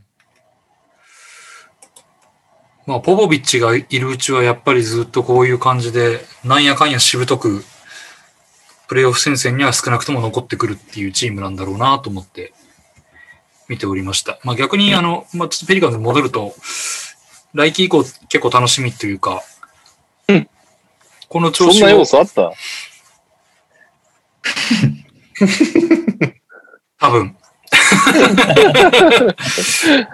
まあなんかでも、一応、ロンゾとザイオン、イングラムでこれだけ、それ、あの、活躍できて、まあちょっとブレッドソーがいまいちだったけど、まあもう一人ぐらい核になるのがいればっていう感じなんじゃないの？あと、そのシックスマン的なやつで。ベンチが結構貧弱だなっていう感じは見てて思ったけど。うん。なんかもう少しベンチでうまいこと動けるやつがいればいいなという感じはあったけど、まあ、それが本当はアレキサンダー・ウォーカーなのか、ジョシュ・ハートなのか、その辺なのかもしれないけどね、怪我で多分今いないけど、まあ、その辺がなって、まあ、このオフでちゃんと補強すれば強くないんじゃないですか？わかんないけど。っていう感じですかね。なるほどね。え、誰が喋ったの今？カズマと右さんだけ？はい。じゃあ、僕は浅いんで、行かせていただきます。まあ、とりあえずトランジションオフェンスの迫力だけはめちゃくちゃすごかったなって思いましたね、ペリカンズ。そこだけは、トランジションオフェンスだけど、ジャクソン・ヘイズあんなに走れんのかいっていう。ヘイズね。うんブレッドソーもまあね、そこだけはすごかったし。で、逆に言うとそれ以外が、ちょっとハーフ、うーん、どうなんすか、あれ。狭くない？いくらなんでもスティーブ・アダムスと、スティーブン・アダムスとザイオンとか。めちゃめちゃ狭いっしょ。めちゃくちゃ狭いよね。ちょっといくらなんでもっていう。ブレッドソーとかもそんな思い切って打てるわけでもないしね。なんか、ポイントザイオンも見たけど、結局なんか、ポイントザイオンっていうか、んすごかったよね。片側にもう他の4人はけちゃって、ハーフ、クォーターコートでザイオンが ワンオンワン始めるみたいなうんので、それでもね、全然読まれ読まれで決められるのは、決めきれるっていうか、打ち切ったりフリースロー打てるのは、まあ、それはすごいんだろうなと思ったけど、あそこが仮にダメだった場合、4人片側にいて密集してるから別にその後展開がないじゃん。うん。普通に考えて、なんかそう、この、ザイオンに寄ったからどうこうっていうのが、ないっていうのが、なんかちょっとこう、あんまり未来を、ザイオンはすごいのはわかるけど、未来を感じないような気がしてしまったかな。あとは、チーム構成がもったいないよね。そうなってくるとね。アダムス狭いのに、控えもジャクソン・ヘイズだし、なんか、うん、控えになってもメンツ全然変わらないみたいな。変わんないね。だから、ロンゾボールとマルカネントレードすればよかったのに、って思いました。あ、そういう話があったのね。あった。ああ。ロンゾボール、ペリカンズでは3入る側だから。まあでもハンドラー、あれだったらいいのか。スパーズの方がなんか、スペーシングよく、しかも、フォーメンアウトでなんか、スタンバンガンディじゃんってちょっと思ってしまった。中に一人ビッグマン絶対置いて、他4人が綺麗にフォーメンアウトしてるっていうので、懐かしのバンガンディみたいな。パートルがドワイト・ハワードだったってこと。パートル AK ドワイトハワードで。夫人だけで言うと。まあ、すね、スパーズもタレントがどこまで、マレーもホワイトも、すごいけどね、どこまで伸びんのか、いまいちなんか、なんだろう、ザイオンにかけるほど、こう、信頼しきれない気もするし、うん。どっちも違う難しさがあるよね。いや、ザイオンいるのはわかるけど、その戦い方でいいのかっていうペリカンズと、まあ、うん、なんか、こう、球は動いてるけど、じゃあ誰で行くのよっていうスパーズとこう、難しさが。ロニー・ウォーカーも伸び悩んでるし、なんかスパーズ惜しいんだよな。そうね。スパーズはうん。言葉がすごい合うよね。それでも、プレイオフ先生にいるのはなんかすごいっちゃすごいけど。あそうね。まあでも、難しいっすね、バスケってね。どっちもなんかこっからどうなっていくのかちょっと想像はつかないですけど。まあでも僕前半しか見てないんで、もうありがたいお言葉待ちですよ、こっちは。先生の。谷さん前半しか見てないんですか？前半しか見なかったんですよ、今回は。すいません。僕もあんまり意見はないんですけど、なんか、あれなんだよな。今日、今日、それこそスパーズ・ウィザーズ見てたから、記憶がそっちで書き換えられちゃったんだよな。じゃあ、スパーズの話少なかったから、スパーズの話してよ。いや、なんか、いや、ケルドンとマーレーは普通に、全然き今後期待できると思うけどね、俺はね。うん。今年の成長、ケルドンめちゃくちゃすごかったから、確かに。ちゃんと見れたのは、まあ、このこの試合よりどちらかっていうと、今日の試合だけど、マーレーも。あと、デローザンのクラッチの強さみたいなのは相変わらずだなって思ったけど、うん。なんかあの終盤の点の取り合いになると、とりあえずデローザン絶対点取ってきてくれるみたいなのは、なんか、ね、リーグでも数少ないんじゃないかな。ビールとか、今日まさにそんな感じだったんで、ビールが点取って、デローザンが点取ってみたいなのが今日ずっとあったんだけど、それをうん。終盤、そっか、終盤見てないのか。終盤結構競ってて、デローザンが最後の方、ホットキャット、バンバンバンバン点取ってくれる。で、ペリカンズは、とりあえずザイオンがペイントに入れば絶対入れてくれるみたいな感じでうん、そんな感じの試合だったんだけど。まあでもザイオンの、本当ペイント内にさえ入れればねじ込んでくれる感すごいよね。うん、それはすごいよね。だから終盤もうそれでいいじゃんって思ってたのに、急にさばいたりし始めて、それでさばいた相手が外してたりするから、エリカンうん勝てたんじゃないのっていう感想が一番強いな、この試合は。でも、ザイオンの持ち腐れ感はやっぱ感じちゃうよね、なんかね。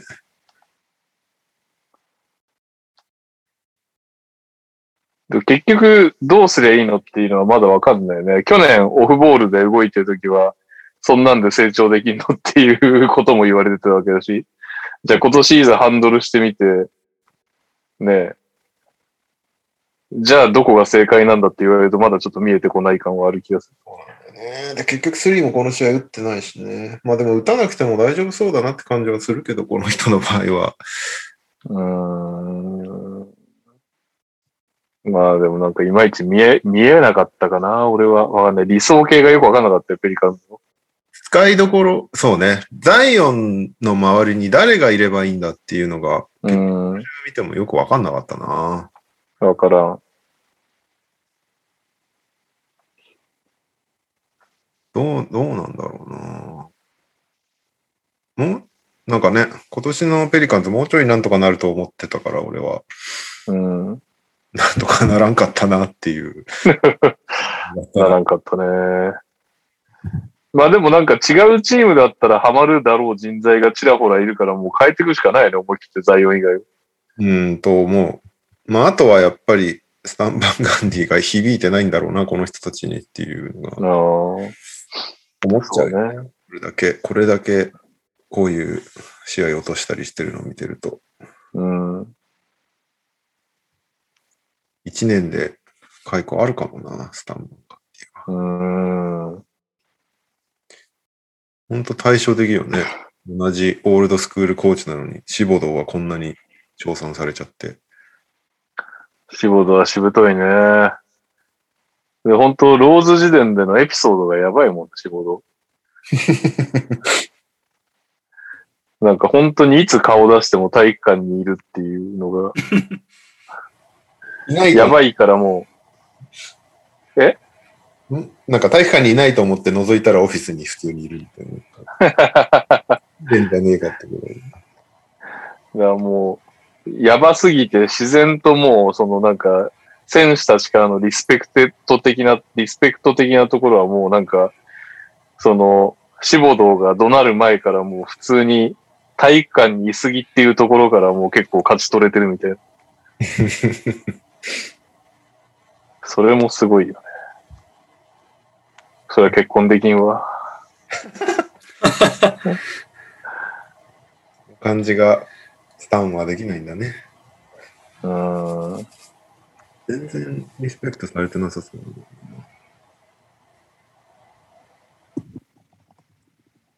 はい。あとは、ニャオさんにビシッと締めてもらおうかな。うん。そうっすね。あの、今、チキチキシーズン予想を見てたんですけど、うん。うん。ペリカンズプレーオフ圏内に入れてんの僕しかいないんですねって思って、あ、本当。みんなそもそもあんま期待してなかったんですね。レオさん、嘘じゃん。もうちょっとやれると思ったっていう。だけど、上から並べていくと入んねえんだよ。どの道？いやなんか僕6位に入れてて、まあそれ単純にタレント制で入れてたんですけど、うん。あの、まあ、試合はほとんど見たことがなくて、あの、正勝さんのツイートをちょこちょこ見見ては、なんか今日も接戦落としたんだ、落としたんだ、みたいなイメージだったんですけど、うん。まあ案の定この試合も最終局面まで行って落としてるんで、まあ何かしら、あと一歩がどうしても足りてないんだろうなっていうのは、なんかまあこの試合だけじゃなくて、シーズン通して、なんか一番むずが良いポイントですよね。やっぱ皆さんの言うように、タレントはいるじゃないですか、スタートとかで。で、アダムスとかも結構いれば助かるような選手を入れたのに、まだ勝率が伸びないって、なんかもう一人一人のせいじゃないんだろうなっていう気は、すごいしてます。で、去年はなんか勝負どころイングラム、イングラムに持たせてて、ちょっと、それはきつそうだなっていう気がしてたけど、だ俺、終盤見てないけど、今年はそういうわけじゃないんでしょ。でも勝てないっていうとまた闇が深いね。うん。多分やっぱ去年よりザイオン中心にやるポイントがすごい増えてると思いますし、間違いなく増えてる。うんで、実際ザイオンがもう中に入っていけば結構、マッチアップの人を勝手に吹き飛んでったりしてるんで、うん。なんかもうそれだけでモンスターなんだろうなとは思うんですけど、まあなんか同系統の上位互換でヤニスがいるじゃないですか。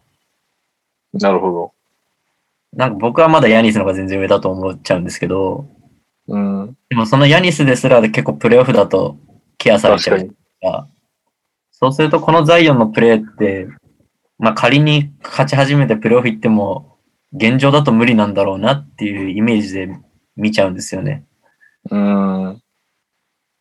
まあスピードもジャンプ力もすごいんですけど、結局リム付近まで行ってなんぼみたいな選手なんで、うん。そうすると、まあさっきトニーさんが言ってたように、ザイオンの本当の生きる場所というか生き道って何なんだろうって、ちょっと考えちゃう感じですね。うん今でも十分すぎるほど頑張ってるんですけど、外もないし、うーん、どうすんだろうなって感じです。サイズもないんで。うん。ちょっと、うん、難しいな。彼をエースに据えてどうやってやっていくんだろうなって感じで見見てました。っていうのがペリカンですね。スパーズは？まずは、あの、サマニッチがイケメンだなって思いました。それ本当に今日の感想か いや、僕サマニッチの顔めちゃめちゃ推してるんで、これはもう、ね、毎回言おうと思ってるんですけど。あとあれですね、なんか、デローザンってラプターズ時代とかってどうしてもやられキャラのイメージが強かったんですけど、まあ、レブロンで。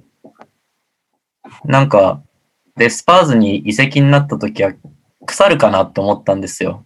うん。正直。なんか結構愛してたラプターズをこう、追い出されるじゃないですけど、ちょっと。裏切られるみたいなイメージだったんで、ただこの移籍してからの数年間で結構、確固たるエースのチームを築いてるし、うん。なんか見てても結構雰囲気よく見えるんですね、デローザン。ディフェンスも頑張るし、うん。笑顔も出したりするし、で、さっきレオさんがおっしゃってた通り、クラッチ任されてき全部決めてくるじゃないですか。うんなんかちょっとこう、一個、選手的なレベルは上がったのかなと思ってて、ラプターズ時代より。なんかちょっと被るのがジミー・バトラーにちょっと雰囲気が被るんですよね。ジミーほど我強くないかもしれないですけど、おジミーもなんか勝負どころはええぐいじゃないですか。ー。うん。だからなんかスタッツは伸びたかわかんないですけど、選手的にデローザンって今一番すごい状態なんじゃないかなって思って見てます。で、その結果がスパーズの結構頑張ってるところにも入らうん。ないかなと思って見てました。なるほど。うん。いい状態なんじゃないですかね。なんか、頼れる兄貴的な感じがちょっと出てきてるような気がします。FA になっちゃうけど、どうすんだろうな。うん。かな。まあ、はいペリク期待してたほど、やっぱうまくいってないなって感じです。はい。うん。じゃあ、ありがたい言葉も聞け聞けたんで、次のピックアップゲーム選びますか。はい。そういえばさ、今、楽天開いて思ったんだけど、楽天、楽天さんが撤退するんじゃねえかみたいな噂まで出てくる感じになってしまいまし忘れてた。うん選ぶ前にそのニュースやろうか。た。楽天さんがね、ベーシックパスとチームパスを新規購入できなくしましたっていうところがまず出てきて、うん。えーっと、なんだっけ、ベーシックパスは月、月額のやつは残るんだよね。そうだね、確か。確か年、年契約がダメで、月契約は一応残すみたいなことじゃなかったかうな。ん。そんな感じだね。で、チームパスが完全になくなると。うん。ベーシックパス年額とチームパス月額年額の発売、販売自動更新並びにアプリ内課金機能の提供終了。5月22日まで申し込み可能。その、それ以降はもう受け付けませんっていう。うん。でもなんか、まあ、タイミングが悪すぎるので、ななんじゃって感じするんだけど、うーん、まあそこだよね。あの、番組とかコラムとか全部打ち切ったのもなんかあの、契約更新後にやっちゃうのがちょっと今年のいけてないポイントだよね。そうなんだよ。そう、採算が合ってないからとかはまあちょっとわかるじゃないですか。それはわかるんだけど、次の契約の時で良くないそれっていう感じの解約が、こうシーズン中にしかもプレイオフ直前とかで行われちゃうのはやっぱりね、大丈夫かって思ってしまうよね、そこは。例年だと、これぐらいの時期とか、5月22日ぐらいの近辺って、プレイオフが一番盛り上がってるらへんなんだよね。うん。そそれぐらいで、加入した人っていうのがいっぱいいるんだろうね、去年とか。うん。で、そのあ自動更新のタイミングが今なんだよ、多分あ、。なるほどね。なるほど。ここでアプリ内課金されたくないから、このタイミングなのかなっていう感じはするので、多分今回の件で楽天が一番やりたかったことって、そのアプリ内課金をなくすことだと思う。はいはい。で、アプリ内課金ってアップルに、アップルにしろ、グーグルにしろ30%取られるから、それを全部自分とこのウェブの決済にすれば、まあ、その30%抜かれないで、丸々入ってくる。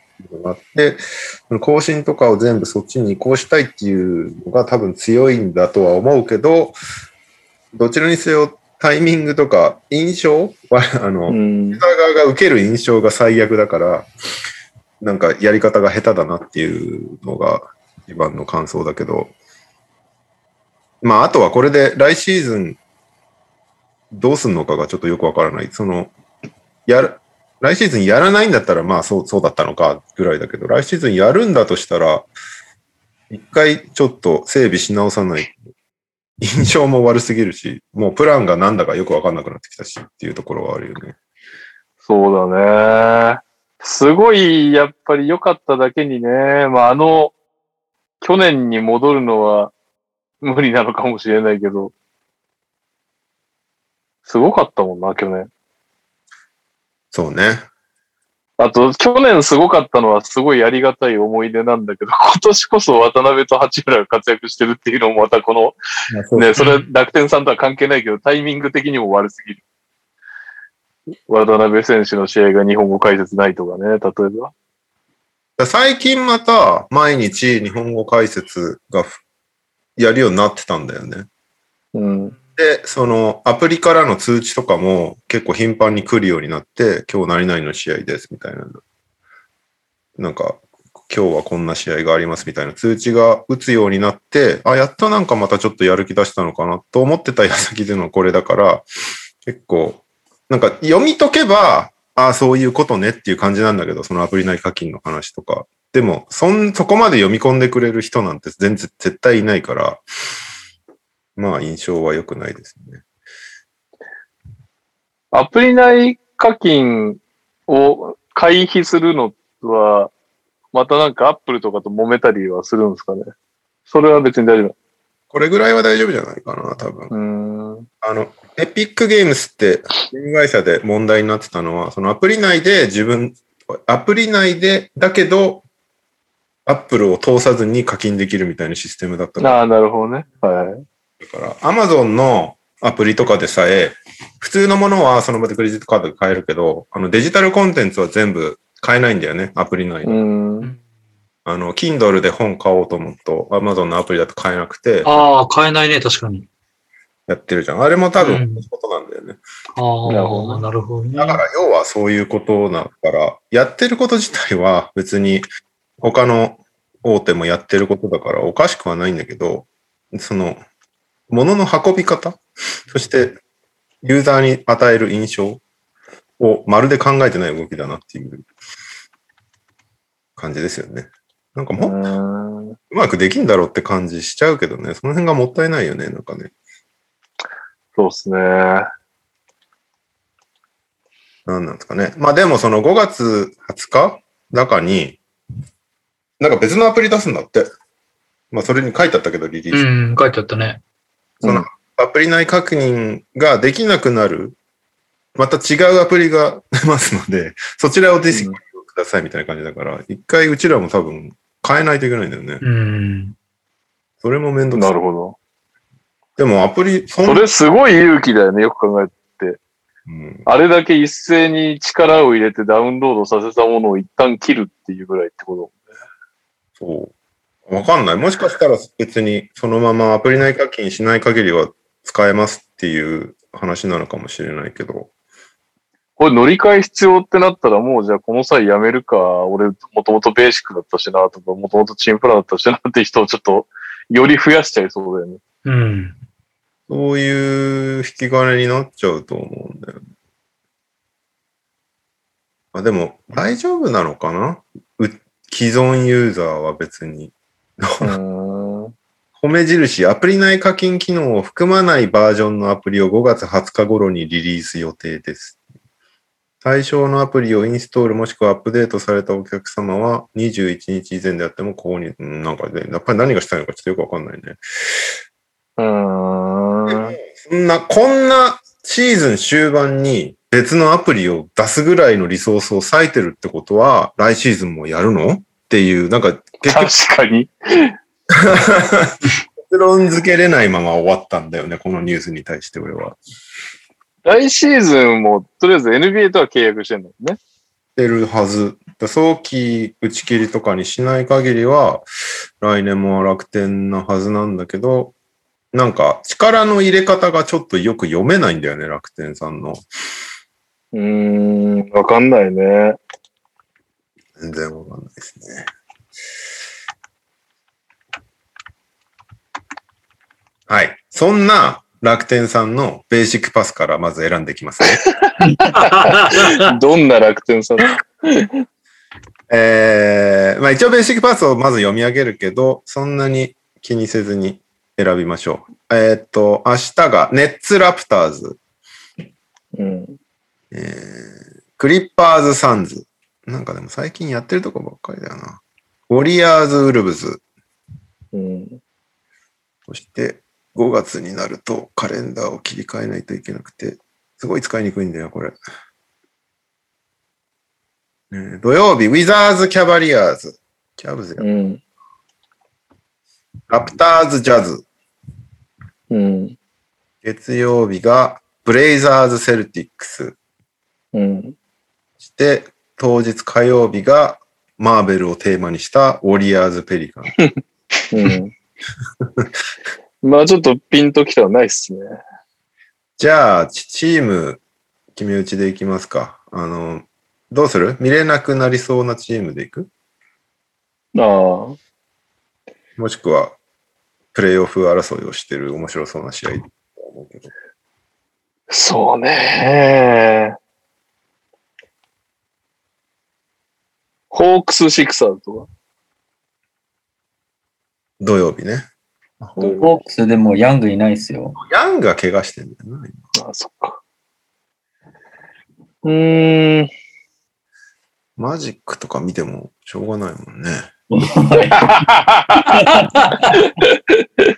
確かにマジックとかブルズは見る価値ないですね。ちょっと、ちょっとウェンデル見たいけどね。そう。あ、そっか。JJJ が戻ってきたグリズリーズ見ようねっていう話もあって。ああ、それはね、ああぜひどっかで、今週じゃなくてもいいですけど。ままあそういう意味ではブレイザー、ブレイザーズ・グリズリーズはね、争ってますよね。明日ブレイザーズやの、るなって感じですよね。え？明日まのレイザーズですよ。あかぶりすぎだよ、お前。すいません。何何？明日の底辺対決とかいかがですかね？明日、あ底辺対決。はい。うんあの、18勝しかしてないチームと15勝しかしてないチームがちょっとぶつかるんですけど、どうですかね？お互い、あの、ろくなやついないです。行くよっていう。っていうかなんか、ロケッツはね、まあ言うて、ハーデンいなくなってっていう流れが流れだから、あ れだけど、何なの、ウルブスは。ね、確かに。ペリカンズに続く謎でしょ？なんで、メンツ、まあ、まあ、メンツがめちゃくちゃいるわけじゃないけど、それなりに、いろいろ、こうなんか、血を出してディアンジェロ取ってきたりしたのにね。見る？これ。面白いのかな？いや、ってる時は5割みたいなスタッツを誰かが言って、ね何？なんかカット、カット、えっ、と、ディアンジェロ、あと誰か、誰エド、エドワーズ？エドワースかなが揃ってると、5割超えてるみたいな。いやいや、そう微妙だな。実はその3人いれば7割いけるんだとか、だったらまだなんかちょっとおーって思うけど。あと、ジャズをシーズンスイープしているっていう。そうね、それ謎だよね、本当ね。謎すぎる。もうエドワーズはちょっと見てみたい気がしますけどね。まあ、能力はすごいよね。ロケッツマジで見る人いない気がするけど。うん。KPJ、オリ肉、オリ肉。みんなで折り肉の良さを、ちょっと、噛めば噛むほど味が出る折り肉をちょっとね。まあ言うて、俺もともとオリ肉好きだからな。MQ さんの前では言えないけど。大体分かってるよ、折り肉ができることを。そんなに新しいこと増えてないでしょ、オリ肉の。もうちょっと言ってるだけでしょ、だって。でももう実際もうロケッツ見ないから見ますか？正直、ここ越してまで見たくないよね。5月以降だってもう完全に投げてるわけだから。あ、チームが？でウルブス戦出るっつってんな。PPG は出る。よし。あの、ウォールは出ない。知 知ってるよ。ウッドはいるんですか？え？ウッド。ウッドはいる。ウッド確かに。うん。じゃあ、ほぼフル戦力ですか？フル戦力というのが何なのかがよくわかんないけどね。もはや。だってあの、今年唯一全試合に出てるのテイトだけだからね。へそう。はすごい。みたい、テイト。いろんな、いろんな事情で単純に開幕時からいるのがテイトだけなんじゃないかくらいの、あの、理由でもあるんだけど。なるほどね。見ましょうか。見ますか、じゃあ。えーっと、明日、はいめちゃくちゃつまらなかったら受けんだ、逆に。あのー じあらかじめお断りしておきますけど、俺、まあ今期も結構見てるつもりなんですけど、なかなか毎試合苦行だよ。それをおすすめしてくるとは。あのー苦行、苦行チーム苦行チームを。あの、なんだろう、ライブで見られないときは後で見直したりするんですけど、それもなんかね、半分寝てたりするからね、俺もね、ちょっと。あれ？あ、あれもう4クォーター残り2分になってるみたいな感じでちょっと巻き戻してやばいね。見るんだけど、なんか、ちょっとどこ、どっから見忘れたかよくわかんないから、まあいいや、みたいな感じで。ただ、あの、ケニオン・マーティン・ジュニアの、あの、やたら相手のビッグマンをブロックするのは楽しい。あおーあの、ゴベアに普通に高さで負けてないから、なるほど。むしろ勝ってますよね。勝ってると、なんか、あいつは本当に出れば必ず爪痕残すので、まあそういう意味でなは、るほうん、なんかちょっとサーカス見るぐらいの気分でちょっとね、見てもらえれば。ど。わかりました。はい。じゃあ、明日水曜日行われます。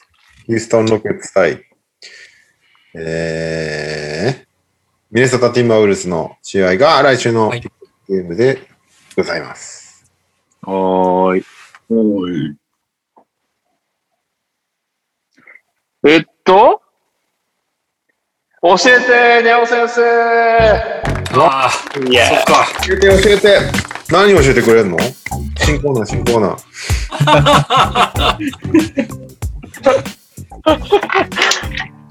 はい。じゃあ、シーズン最終週だったので、最後の総括をしていきたいと思います。じゃあ、最終週の報告を、どうしよう。誰だ、誰だ？じゃあ、いますか？まあでもじ順位的に私出ないですかね、多分。はい。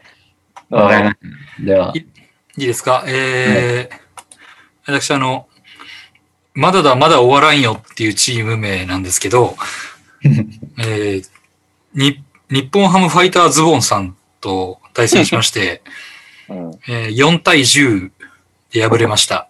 うん、その結果、プレイオフ逃しました。ありがとうございました。お疲れ様でした。お疲れ様でした。まあ、原因はあれですね。あの、ハーデン無期限欠場っていうのがもう発表されてしまい。い、ハーデンが一切出ない。で、唯一の望みをかけていたケビン・ポーター・ジュニアが、えー、スターリング・ブラウン、そう、スターリング・ブラウンとストリストリップに行っていたせいで、えー、コロナプロトコルにかかり今週全欠、という、あの、結果になりましてですね。まあ、あとなんかちょろちょろ、なぜかヒーローが休むとか、なんかそういうのもあったんですけど、まあ、あの、私、開幕前にドライチでハーデンを取った際に、あの、俺は今年はハーデンと心中するって言って取ったんですね。うん。うん。言ってました。確かに。はい。もうその言葉通り、もうハーデンと沈みましたね、本当ねまあまあ、でもね、楽し、楽しかったですね、やっぱり。あの、なかなか浮き沈みが激しいシーズンだったんで、うん。はい。あと、あんまり気づかれてなくて、だ、誰かに突っ込まれるかなと思って、あの、ヒヤヒヤしてたんですけど、あと、あの、今週、交代枠全部使い切ったんですよ、やっぱりあがこうと思って。4 4枠を。で、そのうち1個、あのー俺、ドワイト・ハワード取ってるんですね。僕、通知で見ましたよ。ねえ。ドワイト取ったんですよ。で、理由はね、うんこれあの、ズボンさんと、そもそもその、稼働数が全然違ったから、こっちハードいないし、KPJ いないし、っていうのもあって、ちょ、もう多分得点とかじゃ勝てねえなと思ったから、あの、せめて勝てそうな、リバウンドとかオフェンスリバウンドとか、その辺で、なんとか、あがこうとうん。思って期待できるドワイトを取ったら、うん。あの、その取った翌日のロスター見たらですね、あの、エイトンとパートルで埋まってたんですね。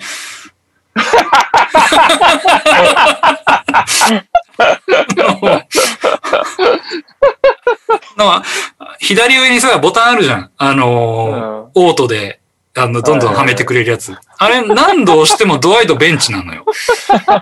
でおかしいなと思って、で、見たら、あの、パートル・エイトンがもう、センターとユーティリティ閉めちゃってて、うんあの、ドアさん出る枠なかったんですよね、取ったのに。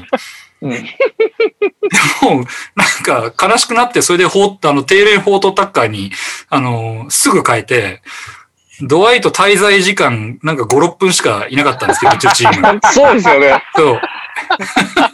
いや僕、アプリの通知が来るんで、うん。右さんがドワイト取りまし、出たんですよ。なんでドワイト取ったんだろうと思っててう、ん。数分後にドワイト切りましたってそう言って、そうそうそう。本当だ。5分で。そうそうそう。それでもうなんかもうその時点で、あ、もう俺ダメだなと思って、もう。で、その結果、あの、ね、くあの、泣く泣く取った定連法取ったか、その次の試合4点みたいな感じで、なんかもう、救いようがなくてですね、もうなんかあの時点で今シーズン終わりましたね。まあでも、そういう最後の最後でケアレスミスをやってしまうあたり、やっぱちょっともうプレイオフには縁はなかったなという 締めになりました。皆さんちゃんとロスター見ましょう。翌日ね、せめて。はい、以上です。ありがとうございました、皆さん。お疲れ様でした。お疲れ様でした。はい。では、続いて、レオさんいきますか。はい。僕はプーさんの息子というチームなんですけど、えー、5位だったんですね。そして、えー、8位の気軽に NTR さんと対戦した結果、2対13で負けました。そんな奇跡ある？結果、気軽に NTR さんはね、4位に浮上して、おめでとうげえ。さんの息子は10位ということで、えー逃しました。もう惨敗も惨敗でしたね。あの、取ったのターンオーバーとテクニカルだけっていう、こう、典型的な、あの、惨敗する人に取るやつ。なぜダメだったかというと、今シーズンずっとおんぶに抱っこだった、リラードがまず最初出てなくて、あ出てきたけど不調で、あと、ラビーンが、まあ、コロナになって、全アウト。そして、極めつけには、最後の方、ポルジンギスが捻挫してアウトっていう、俺のん。2つを取ってくれる3人が全員いなくなるっていう感じで。きつ。あの、自伝が出たローズさんだけが頑張ってくれる。さ すがだね。いやー、辛かった、一週間。確率は取れるかなと思ったら、最終週、健介は全員下げるっていうクソみたいなムーブをやってきたので、こいつ、ね、やつだなって思いました。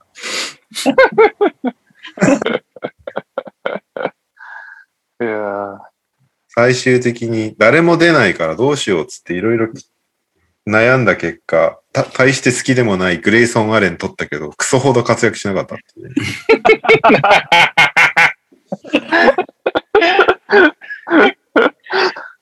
あがきましたね、でも一応ね。だったレイソンあるんで。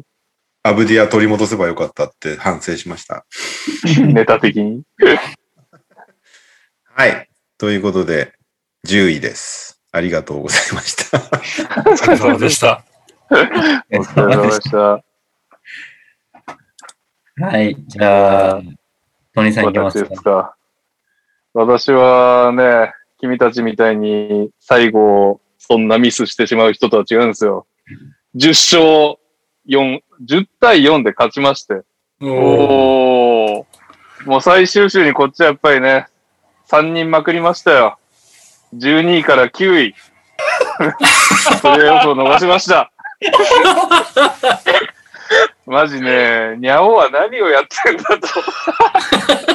これ絶対は、これ来たプレーオフ行ったわと思って、オーバービュー、リーグオーバービュー見たら、チームニャオが、よりによって俺と同率だったレガシー時の継承さんに、ボコ負けてる。嘘でしょいやー、最後まで頑張ったけど、結構諦めないでなんかね、一応、全然プレイオフに浮上してなかったくせに頑張って、切らないで戦力残したんだけどね、最終的にロスターも。いやー、あがいた、あがいた結果ですね。なんか、今年は本当、なんかあの、ムーブ自体はうまくいってたけど、運がないって感じだったので、まあもうしょうがないかなって気がしますね。はい。なんか今、最後のトニーさんのロスター見ると強いですね。いや、そうなのよ。だからさ、結構なんか、その、先でも結構でもそれも難しくて、先週俺レガシーの継承さんってやって、ぶっちゃけあがけば勝ってたんだけど、向こう二人ロスター無理やり枠使ってたんだけど、いや、これでも俺来週ワンチャンあんな、プレイオフ行けたら、切ったら後悔するなと思って耐えて、一生落としたんですよね、そこで。レガシーの継承さん相手に。そんなのもありながら。いや、プレイオフでもね、勝ちたかったな。ただテクニカルだけやっちゃったな。ドラフト成功したなとか思ってたんだけど、今日数えたら、テクニカル17周で3勝11敗3分けだ。なかなかこれだけ惨殺されてるチームないよね、テクニカル。うんまあそこぐらいかな、反省は。まあまあ頑張りました。自分なりには。お疲れ様でした。お疲れ様でおした。疲れです。お疲れ様でございます。E が NTR メンバーってすごくない？綺麗に揃ってますよね。そんな綺麗に揃わなくてよかったのに。美しい。はい。じゃあ、カズマくん行きましょう。はい。僕は先週、号泣で負けました。お前もなんだよ。いや、そうなんですよね。これ僕が勝ててれば、僕が勝ててれば上がってるはずなんですよ、皆さん。まあ確かに、皆さんっていうか俺だけだけどね。要は、カズマと、カズマとニャオに、カズマとニャオに、俺は裏切られたと。完全に僕らのせいですよ。ただ、言い訳させてほしいんですけど、そうだよね。うん。もう、ヘイワードとシェイがいないのきつすぎるんですよ。無理だよね。まあそれだけいなかったらね。はい。で、なんまあかもう、それ以外の選手も、みんな、怪我まみれも、なんか赤字がずっとつき続けた週でしたね。なんで、でもう、も実際俺もなんか8位狙えると思った時点で、そはい。の先週さ、あんまり切らないでプレーオフ戦力残したって話したけど、要は、これカズマとニャオのどっちか当たったらいけんじゃねっていう、ちょっと、その下心ありながらの残しだったけどね。いや絶対そうですよね。あーそれが一周早く沈没してしまった君たちに。なんか、4位にステップアップした気軽に NTR っていうなんかクソみたいなチームも、うわー、8位か7位で行って、2人に当たりてーって言ってましたね。逆に4位になって勝ちすぎちゃったよね。それぐらい今もう、まあ、この後の、あの、ニャオさんも話すかもしれないですけど、うん怪我人だらけできついですね。今週も今、まあねまあ、シェイは、シェイとヘイワード、引き続き欠場で、ハリバンが今日、なんかケツかなんか痛めて、え、誰と当たってんの？カズマ。今週と来週、日野部さんですね。あ、今週と先週か。おーあ2週連続日野部さんです。で、まあ、ハリバンが出なそうで、アダムスとケンドリックなんか今日出なくて、まだゲームタイムディビジョンで、ちょっときついですね。もう、今シーズンお疲れ様でしたモードですね、個人的には。い やはい。ー NTR ファンタジー。まあ、強いて言えば、こう、トリプル J を僕取ったんですよ。うん。うん。で、まあ、彼と一緒にこう、シーズン終わるのはいいかなと思ってます。いや、何右木さんパクってる そのまとめ？最終週で撮って？はい。まあ、で、俺、そうだ。あの、ゴルフ行った帰りにクリス・バーノン賞、ポッドキャストで、そのドライブしながら聞いてたら、ジャレン・ジャクソンが復帰する臭いみたいになってて、うわー、これもうこの、行きにこのポッドキャスト聞いてりゃよかったと思ったんだけど、確認した時にカズマがゲットしてたから、あ、カズマが取ったんだ、まあ、よかったなってちょっと思いましたよ。グリズリーズファンが取ったんだね、と思って。うんまあそうっすね。なんか中途半端こうステスタッツ狙いに取られるよりかは、僕が取った方が良かったと思うんで。おい、ケンスケの悪口はそこまでだ。はい。まあ、本当に。勝てたらいいですけど、もうきつそうなんで、来週またご報告します。はいは。はいい。じゃあ最後そしてシーズン、シーズン MVP のニャオさん。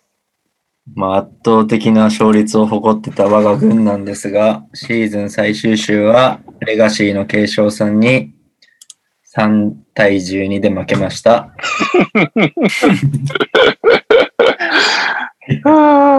いや、もう、もう、む厳しいっすね。ちょっとあいや、の、無理ですよ中ね。盤に来すぎましたね。あの、マレーの絶望、今季絶望から始まっうん、あったね。ミッチェルが重度の捻挫で消えて、えうーんタボニスも全全休というか、先週全く出ず、今週も出なそうなので、うん主力3人一気にいなくなっちゃったんで、ちょっとどうしようかなっていう。で、まあ代わりに取って頑張ってくれてたハーターとかも今日怪我しちゃったんで、ああ、そうか。もう打つってなさそうだなって思いながら、まあ今見てるんですけど、あの、カズマともちょっと LINE とかでいろいろ話をしてて、本当怪我人やばいよね、みたいな。で、あの、このミッチェルとか、あの、多分シーズン最後の方に出てくるか、プレーオフに出てくるかぐらいなんで、まあ正直このウィンナウな状態だといらないじゃないですか。確かに。うん。今週勝つためにはみたいな。これを捨ててまで勝つべきか、そのシーズンを支えてくれたやつらと一緒に心中すべきかどうかっていうので、カズマは心中派だったので、うんまあ僕もそうしようかな。見てるサボニスはもう持ったまま戦ってみようかなって思ってます。それで勝てたらやっぱ嬉しいし、負けてもこここまで持ち続けて、僕のシェイとヘイワードを取った人が優勝したら僕は多分許せないですし、それがケンスケならなおさら許せないんで、あそうだな。ちょっとケンまあ、スケ、そういうとこの、あれ、鼻利きそうだからね。でもなんかパワーバランスをこう崩さないためにも、切らないでおこうとは思ってますね。確かにね、ミッチェルとかもそんな感じになっちゃうかもしれないもんな。確かにね。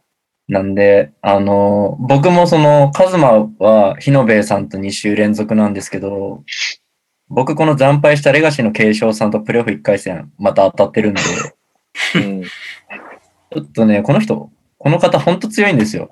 あの、モラント絶好調だったりとか、うん。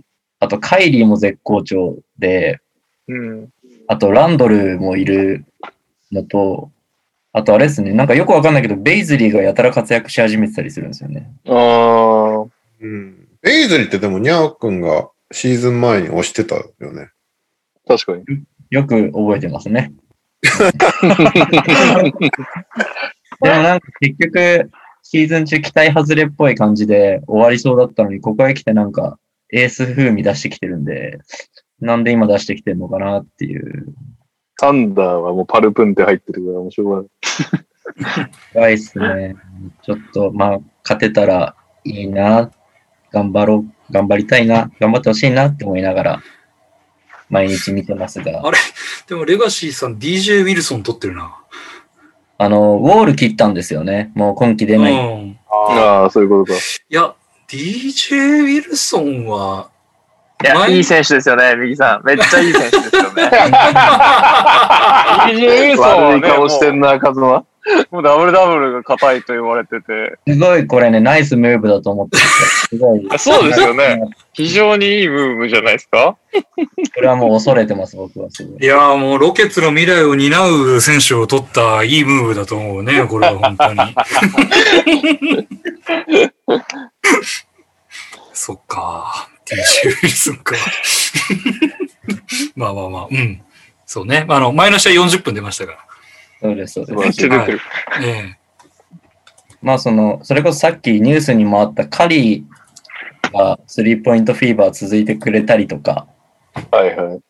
あとはまあザイオンが無双してくれたりすればワンチャンあるかなぐらいに、はい、うん考えてるんで、今 FA 誰が転がってんの？そもそも。マジで転がってないですよ。うん。サディック・ベイ誰か取ったのかな切ったんだけど。まだウェイバーですまだウェイバーじゃないですか。ウェイバーか。ラメロボールじゃないですか？かけるなら。あー、なるほどね。ね、まだ転がってんだそういう感じラメロはいるね、まだ。あ余裕ある人がいないのか。うん多。分、今週の中盤以降に勝ちが決まったチームが取るんじゃないですか。怪我人以外だったら、ウェイバーのコビントン、全くもってボストン行ってから活躍しないフォルニエとかは。フォルニエ、俺にスタッツやばいっすよ。あとはウ、ウェイバーだけどウェンデル・カーター・ジュニア、うん。あルビオ、ブランドン・クラーク、ランドクラークいいですよ。ワイサイ。あと、デアンドレワイサイどうななんだろう。ワイサイもなんか1日ぐらいすごいスタッツ残しそうだよ。ああとウェイ、4ブロックとかウェイバーでドラギッチがいるね。トラギッチ僕が即切りましたね。いう選手はいるんだよね。うん。ネームバリューはある。プレーオフ初日が終わった時点でもう 5, 5チームが動いてるんで、なんか FA は本当、何もいない状態ですね。ちょっとほどね。活躍したら、多分日ごとに取られる感じだと思います。トランザクショントレンドは TJ ドジアー。でもこれはカニとドロップも両方多いかな。そしてケニオン・マーティン・ジュニア。出たおお うん。そしてアイザイア・ロビー。お来ました。ブレイク・グリフィン。おブレイク・グリフィンスタッツおさらい最後やんないとね。あ、そうだね。そうですね。え今何ままだと。ちょ今っと上がってきてますよね。上がってきてんだ。4.9リバウンド、3.3アシスト。あ、すごい。全然俺の予想より上だ。え、これってブルックリンに入ってからじゃなくて？そうですよね。多分もう別だと思うんで、うんあ、そうかさ。ブルックに入ってからか。多分分けなきゃいけないです。ブルックリンに入ってからだと9.3点、お、えー、取ってる4.6リバウンド、それ近い。2.5アシスト。あ、でも俺のす予想よりは上だな。これ俺が近いやつ。今うん。いや、レオさんじゃないですか。ほぼピタリですよね。前回のあの、そうですね5試合ぐらいのおさらいの時は。まあでもまあでも15試合出てこれだからなんか大体これぐらいに落ち着きそうだね。上がる上がるうん。まあもうブレイクは今シーズンのテイクチャージ王だからね。うんそうなの？うん。21チャージで。すごい。へえ。あ、投稿来てるんだ、そういえば。いいっすか？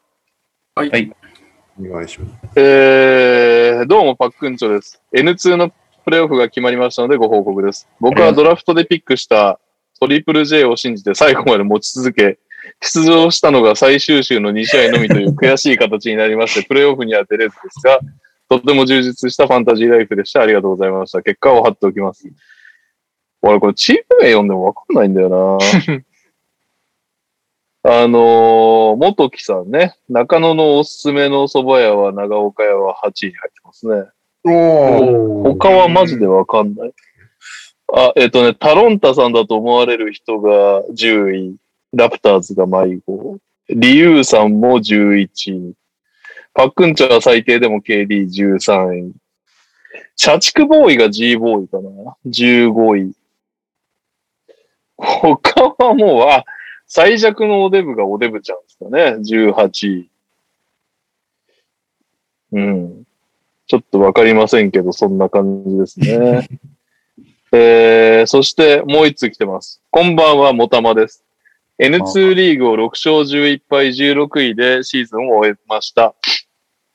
結果はとても悔しいものとなりましたが、数多くの NBA クラスターの方々とお近づきになれ、また今まで目もくれなかった選手に興味を持つことができ、スタッツについてもこれまでと違った視点を持つことができ、充実した17週間を過ごすことができました。このような機会をいただけて本当にありがとうございました。来シーズンこそはリベンジ果たすべく再挑戦したいと思います。もっと多くの方が参加できるよう NTR 公式リーグのエクスパンションを期待しております。また、プレイオフに残った8チームの皆様、健闘をお祈りしております。結局あれだね。来シーズンの入れ替えとかもルール決定する前に終わっちゃったね。確かに。でも僕らは全員残留じゃないですか。エネルギー姉さんに。いや、俺らはだから、俺らは残留で。俺らとエネエネルギーぜ姉さんはいる世界でしょ？来シーズンもとりあえず。で、それ入れ替えでしょ？入れ替えとあとああ。N1 の残留か。入れ替えじゃないのか。N1 いやの残留は、あの、N1 と N2 の優勝チームが確定でいいんじゃないですか？以上。他は抽選ぐ。らいでいいんじゃないですか？あとは抽選とかでいいかな。もうちょっと残してもいいですけど、基本はそんな感じで考えてました。チーム数は？チー少なくいきましょう。ネオさん、あの N3 はいいのね。こう、非公式リーグは、それはちょっと存じ上げないんでわかんないですけど。N1、N2、うん、なんか20は多いっつって16にしたんだよね、カズマ。そうですね。はい。どあそうもっとだからや少ないんじゃないですか。もっと少ない。で、やるなら、やっぱ、公式リーグを増やすしかないよね。例えば16チーム、16チーム、16チームとかね。例えばだけど。20チームはやっぱきついよね。きついですね。今年やっぱ16台差から面白かったってな。16は確定にしましょうか、1リーグ。N1 の16は確定しよう。で、N2 も、悩めるレベルだよね、16って。これをじり上げるとなんか誰とっても稼げてくれるわ、みたいうん。うん。うん、確かに16絶妙だった。いい塩梅だった気がする。16、16、2リーグだと32で25人ぐらい。まあ少ないのかな、それだと。な。あれ ?N2 は多かったんだっけ？N2 エンター多かった。?20 なのか。うん。まあなんか同じ条件の方がいいかもしれないですね。リーグ16、20? 構成的にも。なるほど。まあ2リーグか3リーグかですけど、3リーグは多いような気もするけどな。どうだろまあ、全然応募来ない可能性もあるから、とりあえず2 う。今年でもうリーグでいいんじゃないですか。でしょ？で、じ最初ゃあ、あれでしょ？全く入れ替えもないプレミアリーグができるんでしょ？うん。2000 2026年にできるという。はい。じゃあ、基本、今年と同じで、残るのは N1 優勝、N2 優勝、えっ、と、メンバー、エネルギー姉さん。は全体16、16チーム中7、16中チーム中8チームは、うんえーそうです今シーズンが終わると決定。で、8チームは抽選。そして N2 の20チームも抽選。だから抽選で28人入れる。ということでよろしいですか？N2 を20チームにするか、16チームにするかは任せますが、はい。それぐらい、その、どっちか。はいじゃあそんなこんなでございます。ヤオが優勝する可能性あるから。そうするとね、枠が1個減っちゃうけど。そうなるの？い あ、増えんのか？増えんのか？やなんか、ファミリー以外だったら、ファミリー以外で一番順位高い人でもいいかなって思ったんですけど、ケンスケが来ても嫌なんで、ファミリー優勝したらなしにしました。はい。あれ？そういえば、あの、カズマさん、今年、今年じゃない、今週はカーズさんから来てます？今週カズさん来てますよ。振っていただいて大丈夫ですよ。カズプロジェクトイエ一番意味不明なコーナーなんで、カズマさん、ちょっと説明からお願いしますね。ーイはい。リスナーさんから来たあるあるを JY カーズさんが歌ってくれます。もう謎がの深まるだけだわ。あるあるを歌います。まあ、このトリプル J が、あのー復帰したんでね、今日が最終回になるのではないかというふうになってますが、あれ？来続けた？まあ、来続けたら続くかもしれないですけど、一旦あの、今日で最終回というふうになっております。うはい。じゃあ、レオさん、早速、お願いできますか？あの、送った順番でお願いします。いきます。ちっちゃな頃から優等生。気づいたらあるある言ってた。そんな優等生いないだろ。持ち合わせるわけもなくでも言い足りないあるある言いたい。困っちまう。これは誰かのせい。あてもなくただあるある言いたい それもそんな最新のあるあるは当然の把握経済のあるあるも通勤時チェックあるあるは精神で入社しは社会人じゃ当然のルールです うせえ、うせえ、うせえは、二人組み込ませる大教師。一切合切友達がいないのわからないかもね。ああ、よく似合う先生と組んでいるこの絵面。うっせえ、うっせえ、うっせえは、ああ、書き心地いいので問題はない。ちょっと待ってもらっていいいや、あーちょっと待ってください。ちょっと待ってください。じゃあ、レオさん、まあの、次の、次のお願いします。え、この、のあれだよね。ど動画の方ですよね。動画？動画？があんの？何？これ、待ってください。これ、男のえこれじゃないの？あ、あってます。あってます。あって合ってんの？これ、配信流れないですよね。配信？配信しなければ大丈夫です。音は、音はもちろんだけじゃあ大丈夫です。ちょっと待って。もう、動画見てなきゃ面白くないでしょ、こんなの。ど。いきますよ。動画流せば男の人あるある男の人あるある言いたい男の人あるある早くあるある言いたいよあの頃からあるある言わせてあるあるをお願い。投稿。来てるあるあるたくさん早く言いたい。もうあるある言いたいよ。早くあるある言いたいよ。男の人のあるあるをそれじゃあ今から言うよ。男の人あるある言います。今からあるあるを言います。ワンナイトの男ホテル行く道手をつなぎたがるよ。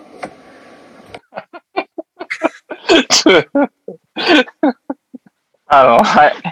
以上のなんで2本でした。なんでこれだけ動画な。の なんかこう、やっぱ最終回だから動画の方がいいかなって思って、これは一旦、一旦ちょっと、あの、続けていいですか？この話は後で、あの、裏話は後でするんで。はいなるほど。で、カードさんからもやっぱ最終回ということでメッセージが届いてるので、レオさん、お願いします。いいと。皆さんこんばんは 動画じゃないんかい。今回がこの企画の最終回となりました。トリプル J も後に復帰し活躍してくれていて、僕は非常に今回は2個の投稿を一気に歌いました。一つ目が、としひささん。わかに、このように投稿をしてくれるの、素晴らしいことだと思います。でも、一つがっかりする点があります。あるあるが全然伝わりません。ここを聞いていればわかるのかと思うんですが、いうのは、相手に伝わらないと意味がないので、この点は非常に残念でした。一つ目のスさんの投稿は安定感が非常にありました。今からプロの舞台に立っても問題は なんだよ、プロの舞台。私の求めている、もっと素晴らしい裾さんを見られなかったです。今後も投稿が来れば、私は全力で歌うので、皆さん、お待ち。合宿でお会いしましょ続くんだ。ということで、はい。てんじゃん。見る気ね。いや、これでっていうか、本当ちょっとオーディションのそ回が終なんか了しましはい。年久のは、あの、歌の兼ね合いでわかんないのか、強みでもわかんないのかが、よく、もう何もわかんなかった。た。あの、うっ年せえ、うさっ、せえ、うっせえ、うっせえわっていう普通の歌詞の部分しかわかんない。あの、やっぱ歌が向いてないですね、僕にはこの曲に関しては。初めて聞きました、ちゃんと。で、年久くんのに関しては、あの、歌詞も全部送られてきたんですよ。はいはいはいはい。で、それに合わせて歌ってるんですけど、なるほど。はい。はい。で、歌詞読んでも、これ何が、どこがあるあるなのかちょっとわからなかったって、あの、パカーズさんは言ってましたね。あの今までって、何々あるある、も何々の人あるあるみたいなんで、一個こうオチがあるみたいな感じだったと思うんですけど、確かに。今回のに関しては、どこがオチなのかよくわからなかったっていうところが残念だって、あの、パークさんのように指摘してたカーズさんが今回は出てきましたね。あ、しパーカーの着心地いいっていうのは聞こえたけど。俺もそこしか入ってこなかったんだよ はい。な。それっぽいところあったの？え、なんか、あの、多分聞こえづらかったところだと思うんですけど、なんかこのあるあるが、なんか僕が解説するの、としひさくんちょっとかわいそうな気もするんですけど、なんか、あるあるのネタとしては、体育で二人組組む時間、僕みたいなぼっちは先生と組まされるっていうあるあるでしたっていうコメントが来てるんですよ。なるほど。はい。で一応歌詞の中でも、二人組に組ませる体育教師って入ってるんですけど、うん。やっぱ伝わってないですよね。そう、そうだね、確かに。ちょっと歌の、歌のチョイスがあれだったかな。アップテンポすぎたよね。聞き取る、聞き取るには。そうですね。はい。で、スソさんにスソさんのさ、同じ曲ってなかったっけ、同じ曲ありますよ。男の人あるあるでずっと寝かしてたやつなんで、何個か来てて、その中の最後のやつでした。全部同じのでやってるってこ全部香水ですとね。香水？あ、そうなんだ。確かに。3回目なんだ。気づかなかっイメージある。で、これ、裏話の方をお伝えすると、僕これ動画にしてるじゃないですか。あ彼動画にしてるじゃないですか。たはい。あの、これ音別撮りである、別撮りなんですよ。えうん。音を別で撮ってて、動画を載せて、座ってる、歌ってる動画を載せて、かつ、うん踊りのシーンも僕撮ったんですよ。あ彼撮ったんですよ。うん。でも、あの、合成が難しすぎて諦めました。え、香水？はい。香水の PV って、踊踊るパート出てくるんですよ。うんくるくる。女の人がなんか、女の人がくるくるやるシーン。あれ僕家で一人でくるくるややってたんですけど、なんかあれだよね、コンテンポラリーな感じの。むしろ踊ってるのはちょっと見てて面白いぐらいの感じなんですけど、ちょっと不完全燃焼でしたね。なるほど。はい。ただ、まあちなみに、にゃおさん、ワンナイトの相手とラブホ行くときは手つられるんですかにゃおさんは？ええ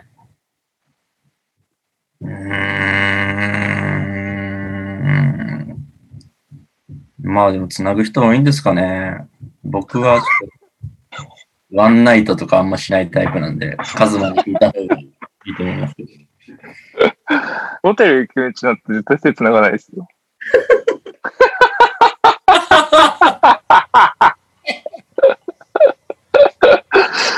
えー一気道に手繋がるな。すそさんからも一応コメントありますよ。これからやるぞとなっている男の人は、ホテルや家に向かう道中、付き合ってもないのに急に手を繋いでくる傾向にあります。雰囲気と気持ちを高めているのでしょうか？男の人ってロマンチストですねって来てますね。はいはいはいはいはいはい。お、どうぞ。反論です。反論、はい。それ逆だと思います。ほ女の人は手をつなぎたがる気がします。しかも帰り道手繋がりたがりますよね。繋ぎたがりますよね。方が多分さらになのかもしれないね。なんか、繋いでこようとするので、なんか結構、ポッケに手入れちゃったりします、僕は。う。いや、拒否ってん 僕はそういう喧嘩あんまりないんでちょっとわかんないですけど。一回、せめぎ合いになってみてよ、その手どっちが繋ごうとするか。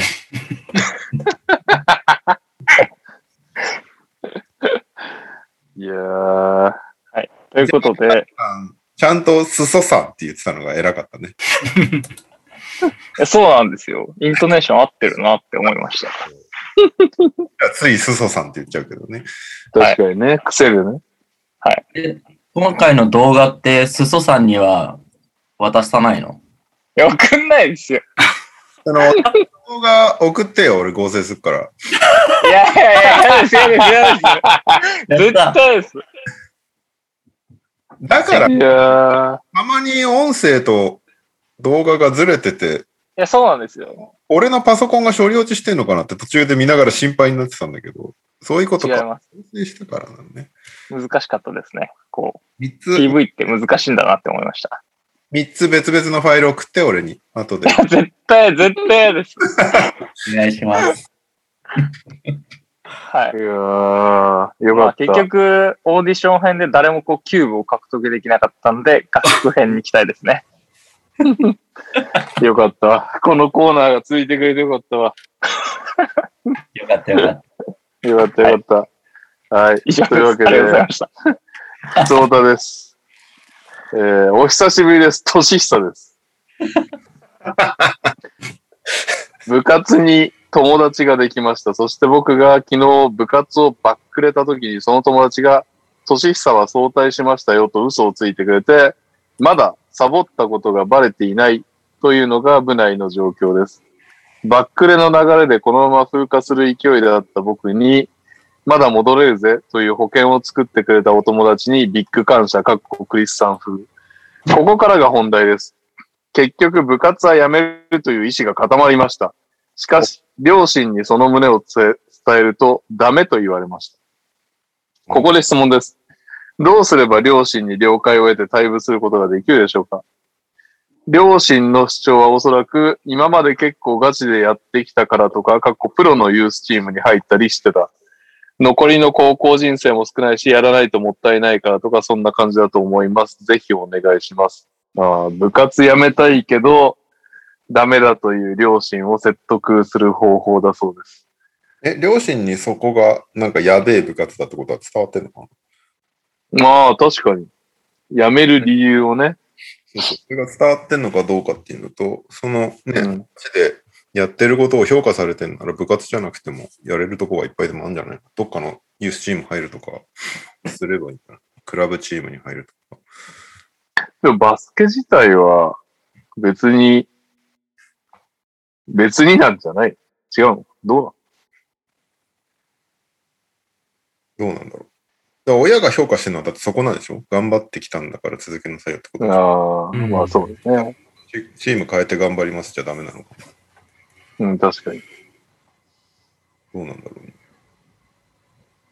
じゃあ、一個は、先生のやばさを伝える。二個目は、他のユースチームに入る。他に案ありますか？右さんありそうだよ、こういうの。俺だって部活でやばいこと親も知ってたけど、ありがたいから続けなさいみたいな感じだったもん。退路を断たれてたからね。だって試合中ずっとベンチの横で正座してることを他の親が言ってきて、それでもなんかお前が悪いって言われたから、右さんが正座させてたの？うん、試合中に？試合中に。あの、明らかに俺のミスじゃないんだよ。あの、ガードが足元に出してきたパスが俺取れなくて、うん。ターンオーバーになったの。はいそしたら急に変えられて、うんで、お前が悪いっつって、なんかベンチの横でずっと正座してろって言われて正座してたの、ずっと。うん。ユニフォーム着たまんま。すごで、それを他の父兄が見ていて、っ。はい。いや、でもなんか、その後言われたのは、いや、多分あれは普通の子だったら膝崩すのに、あなたは崩さなかったわね、偉いわって言われて。そういうもんなの、そういうもんなのかなと思ってた若かりし頃。なるほど。うん。という、ちょっと全然参考にならない部活なので、なんだろうな、でも、まあでも、親を説得するっていうんだったら、他にやりたいことが見つかったとかそういうことなんじゃないの、でも。まあまあ、そうだようね。ん。ちなみに、絵も描いてるしね。うん。空に伝えてました、そうです。おおやばさを？ってこと？いうことか。うん。まあ、だったらや、まあ部活もそうなんだけど、でも、その時間を使ってもっと他にやりたいことがあるからやめさせてくれっていうのが一番、まあ理屈は通ってそうな気はするけどね。で、親もそれについては何も言えないでしょ。確かに。うん。いや、そうじゃない。お前のやりたいことはそれじゃなくてバスケだっていうのも、なんかおかしな話ですよ、それは。いや、本当だよね。うん。っていうことなんじゃないのかなと思うけどね。いや、なんか小学生とかだったらね、そういうことを親が言うのもわかるけどね。その、まあまあまあねあんた、あんた一度決めたんだから3年ぐらいやりなさいよ。うん。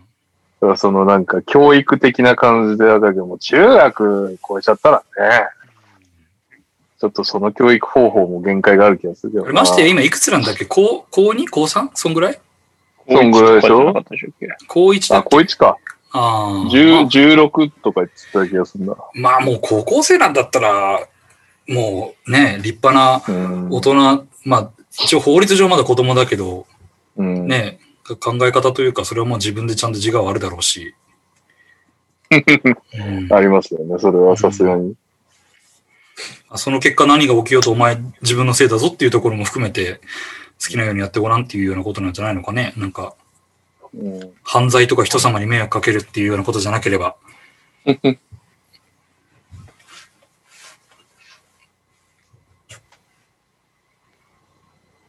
はい。という、ということで。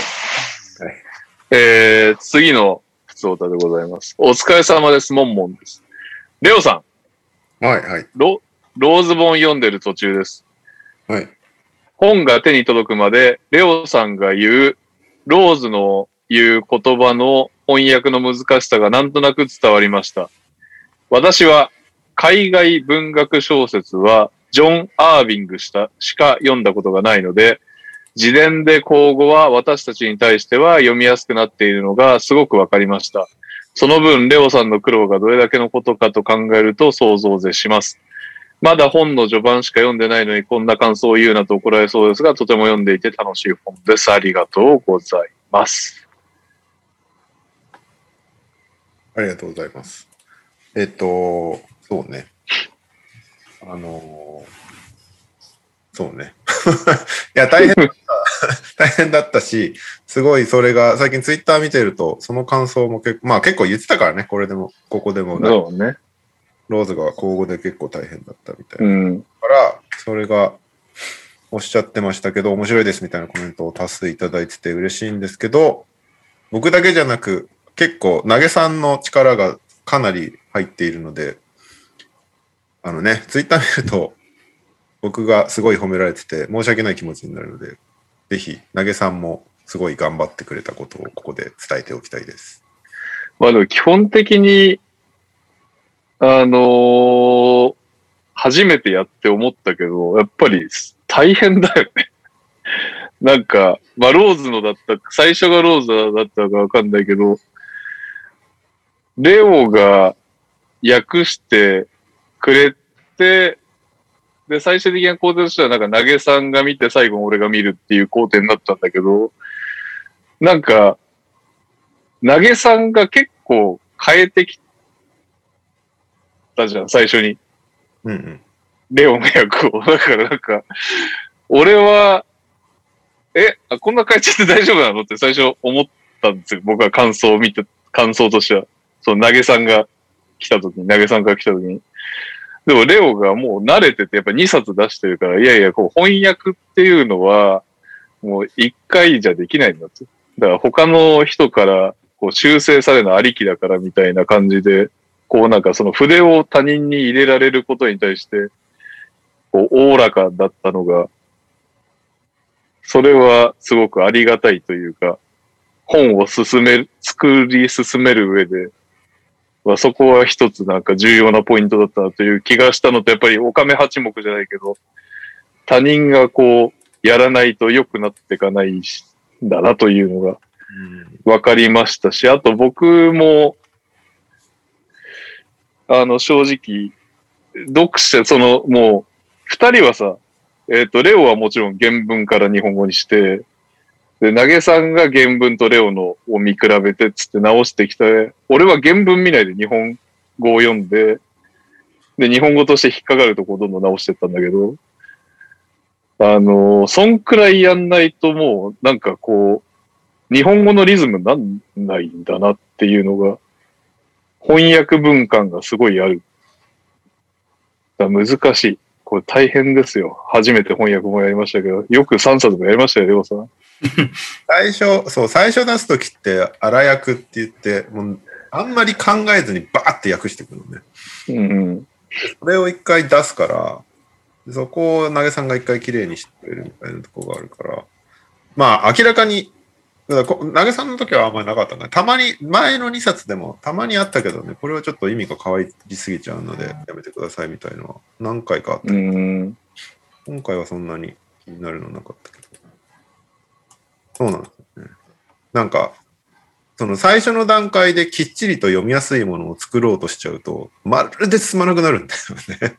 いや、でもそうなんだろうね。いや、本当そうだと思う。すっごい雑訳な時とかがあるから、なんか申し訳ないなと思いながら出す時もあるんだけど、うん。でもそうしないと本当進んでいかないから、最後の方とかかなり流れは良かったからね。うん。ただ、最後ちょっと思ったんですけど、最後一応念のため、まあ、大事な、これはこうじゃないですかって俺が、その意味も変わっちゃう、いそうなやつは、うん。バンバンこう、LINE で聞いたんだけど、LINE で聞いて、これは、この、女性と付き合ってることの例えですよね、とか、例えば、そういう話を聞いて、投げさんが、ああ、そうだと思いますとか、レオが、ああ、そうかそうか、みたいなのとかで確認してたんだけど、あの、い全部はやれないから、その LINE とかで。だからまあ、簡単なそのもう日本語の修正とかはバーってして、それから二人に最初の方送ってたんだけど、見てな、見て、見てたのかなって、見てて OK なのか、見てないのかよくわかんないけど、全く返信返ってこないから、もう最後の方、全部俺、自分で勝手に直して出しちゃったんだけど、や、基な本かなか、大丈夫だったんだよ。別に、その、しばちゃんの直しも別にまあ大丈夫だから大丈夫なんだけど、なんかたまにでもあったよね。なんか俺と投げさんで意見分かれるシーンとかもあったからね。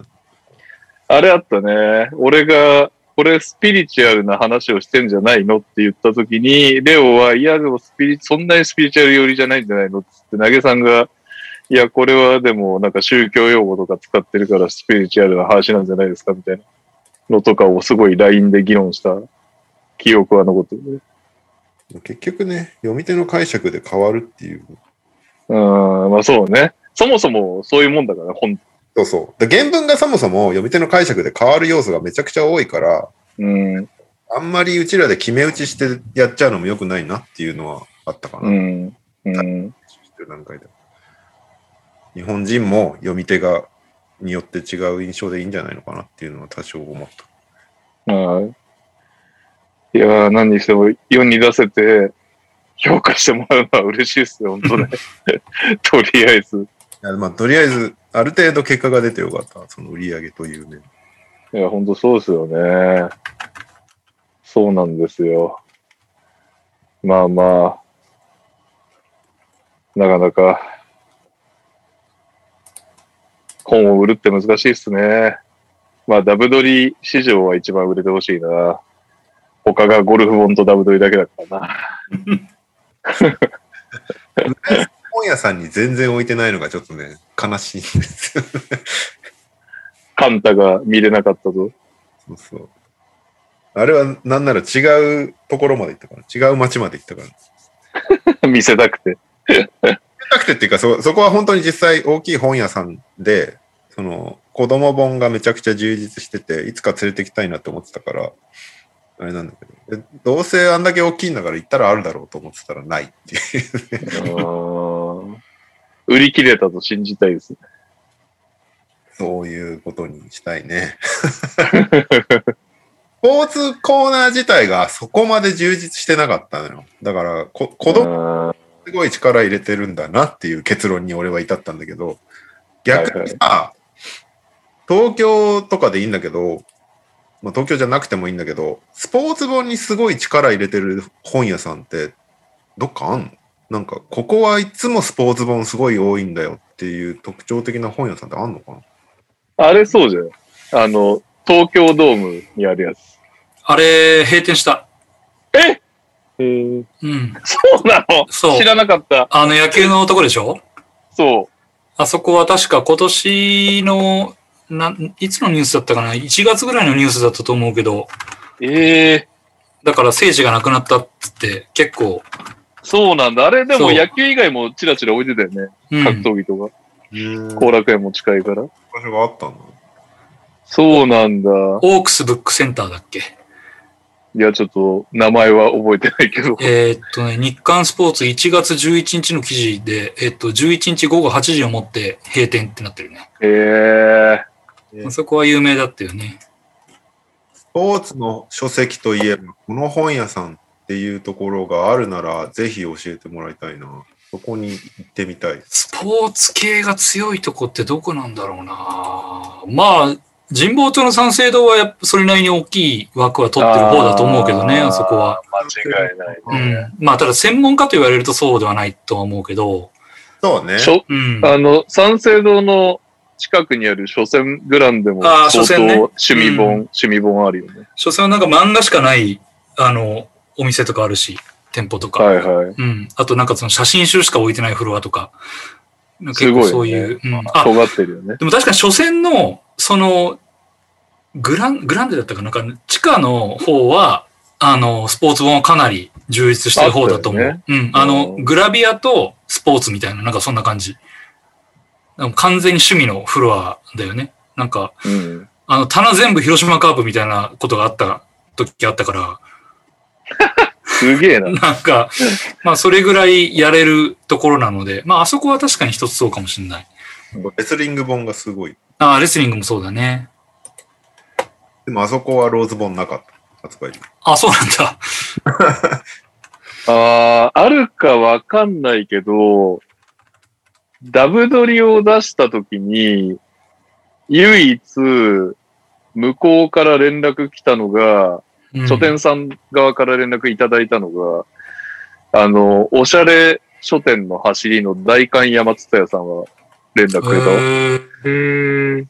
なんかうちはカルチャーっぽいのを取り上げたいんで、ぜひこういうの置きたいですみたいな感じで。連絡いただいたんで、まあそういう意味では、ちょっとその王道からずれたマニアックなやつの取り扱いという意味では多いのかもしれないですね、大観山。なんかね、フライさんがね、一回営業かけて、バスケ特集とかもやってたぐらいだから、スポーツ本もそれにあるんじゃないなるほどね。もたまさん、うん渋谷の純駆堂はダンクシュートのバックナンバーも置いてますね、だって。あ、そうなのへえ。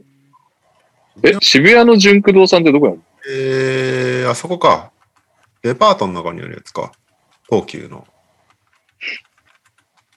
渋谷の純駆堂は、あ、うん。東急百貨店7階。そうだよね。へ東急え。めっちゃ大きいんだよな。あ、確かに。俺もダブドリのバックナンバーあそこに買いに行ったわ。いやいや、あげるよ、だから。いるのか？分からなくて買いに行ったんだよ、俺は。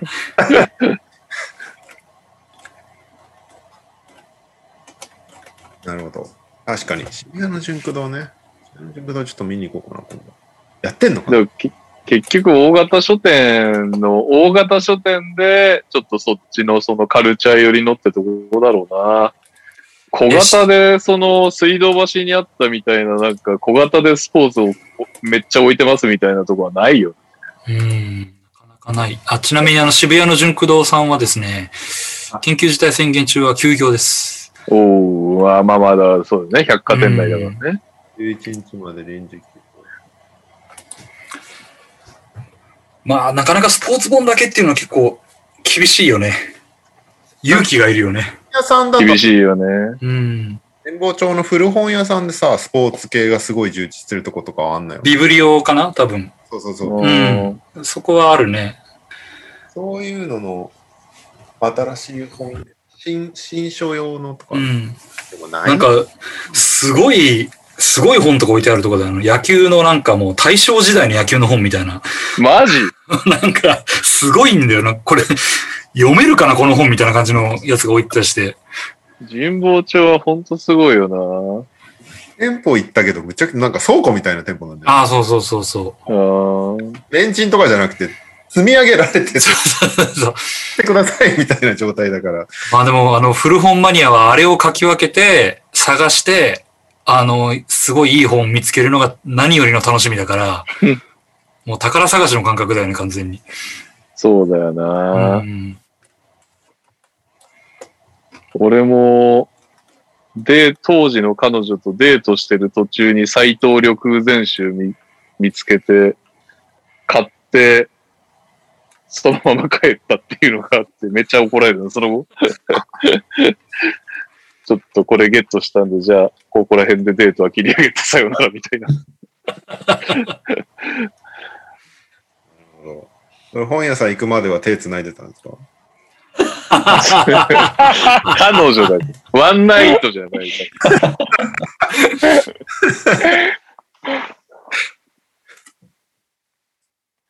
いや、なるほどね。いや、はい。本屋さん巡りしたいんだけどね。できないね、この本当宣言中は。いやー、きついですね。一番時間があるで、ゴールデンウィークはね。一番ダメですからね、当然。じゃあ、エンディングいきますか。はい。えー、2通ですね。オリミラです。デリック・ローズ自伝本10版出題記念。自分が帯を作成するとしたらどんなキャッチコピーを入れるかでお願いします。続きまして、ダブアツさん。祝ローズ本10版記念ありがとうございます。皆さん。おかわりしたくなるものでお願いします。食べ物でもそれ以外でもいいです。ああ、おかわりしたくなるもの。なんかあるかな？おかわりしたくなるもの。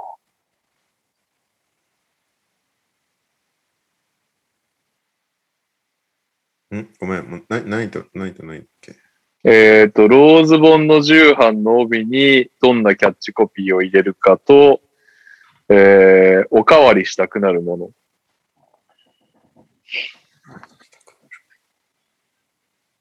あと、すそさんから、にゃおさんとかずまさんは起きてますかって来てますね。バリバリですねしっ。かり起きてます。なんか帯のネタってやりませんでしたっけ？やったっけ？誰を乗せるかみたいな。誰、誰のか？なんかやりましたよね。あーじゃあ、あれにしますか？おかわりしたくなるものにしますか？おかわりしたくなるもの。食べ物でもそれ以外でも。ああ。右さんなんかあのコンバースのスニーカーやたらおかわりしてたよね。今だ、今だにおかわりしてるよ。今だにおかわりしてる。ずっとあのスニーカーのイメージ。え？スタン、スタンスミスだっけ？いや、あの、ワンスタああ、黒に、黒に白のやつですかー。そうそうそキ巨人嫌いなくせに巨人カラーのワンスターと書いてた気がするああ、あれ、限定カラーだったんだよね。そうなんだ。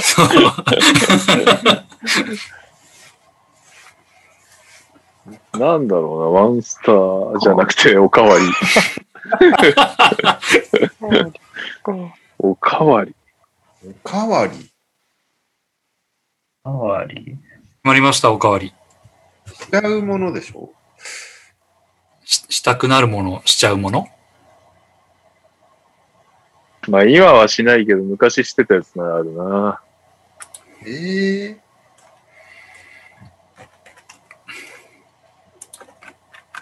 はい。はい、僕も決まりました。じゃなくてもいいんですもんね。うん。うん。全然、全然決まらないな。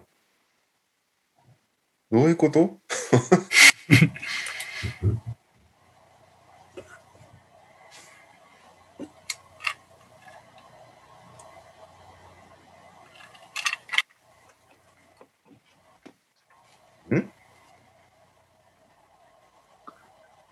おかわ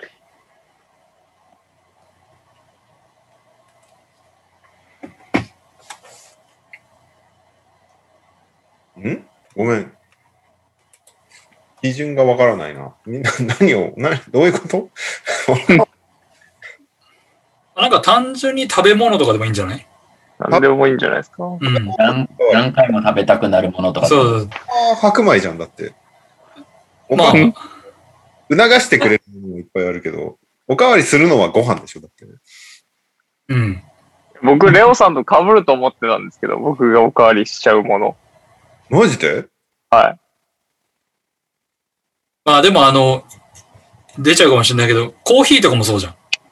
ああ、まあ確かにね。なんか一回飲み始めたら2、3杯どうしても飲んじゃうみたいな感じの。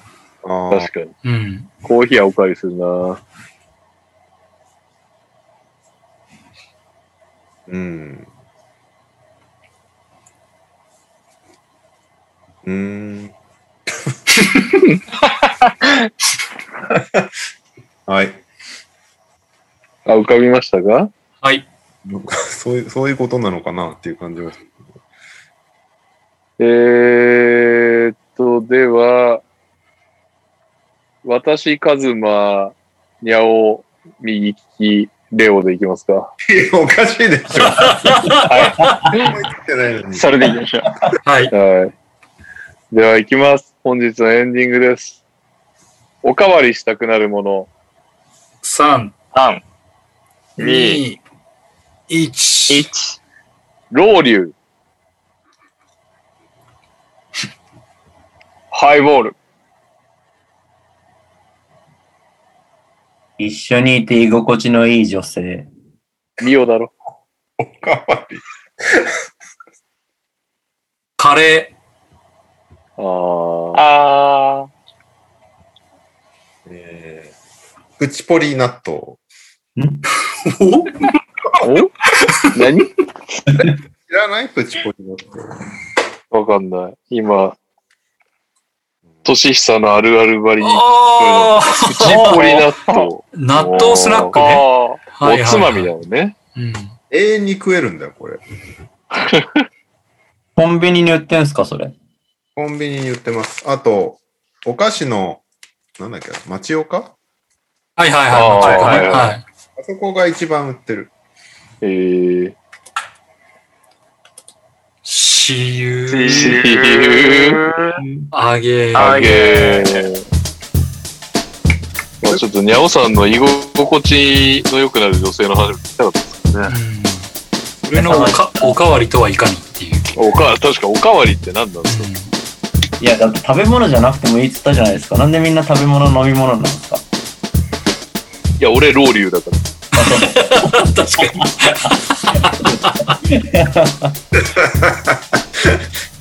え、だって、2回目遊びたくなる人って居心地のいい方じゃない？ああ、そういうことか。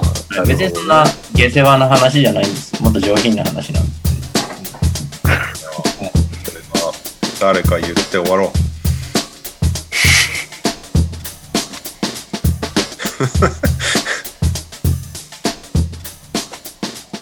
あれ黙っちゃった。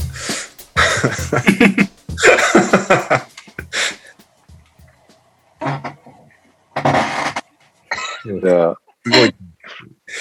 謎の、謎の終わり方ですが。はい、にゃおさん最近おかわりしたくなる女性はいるんですか？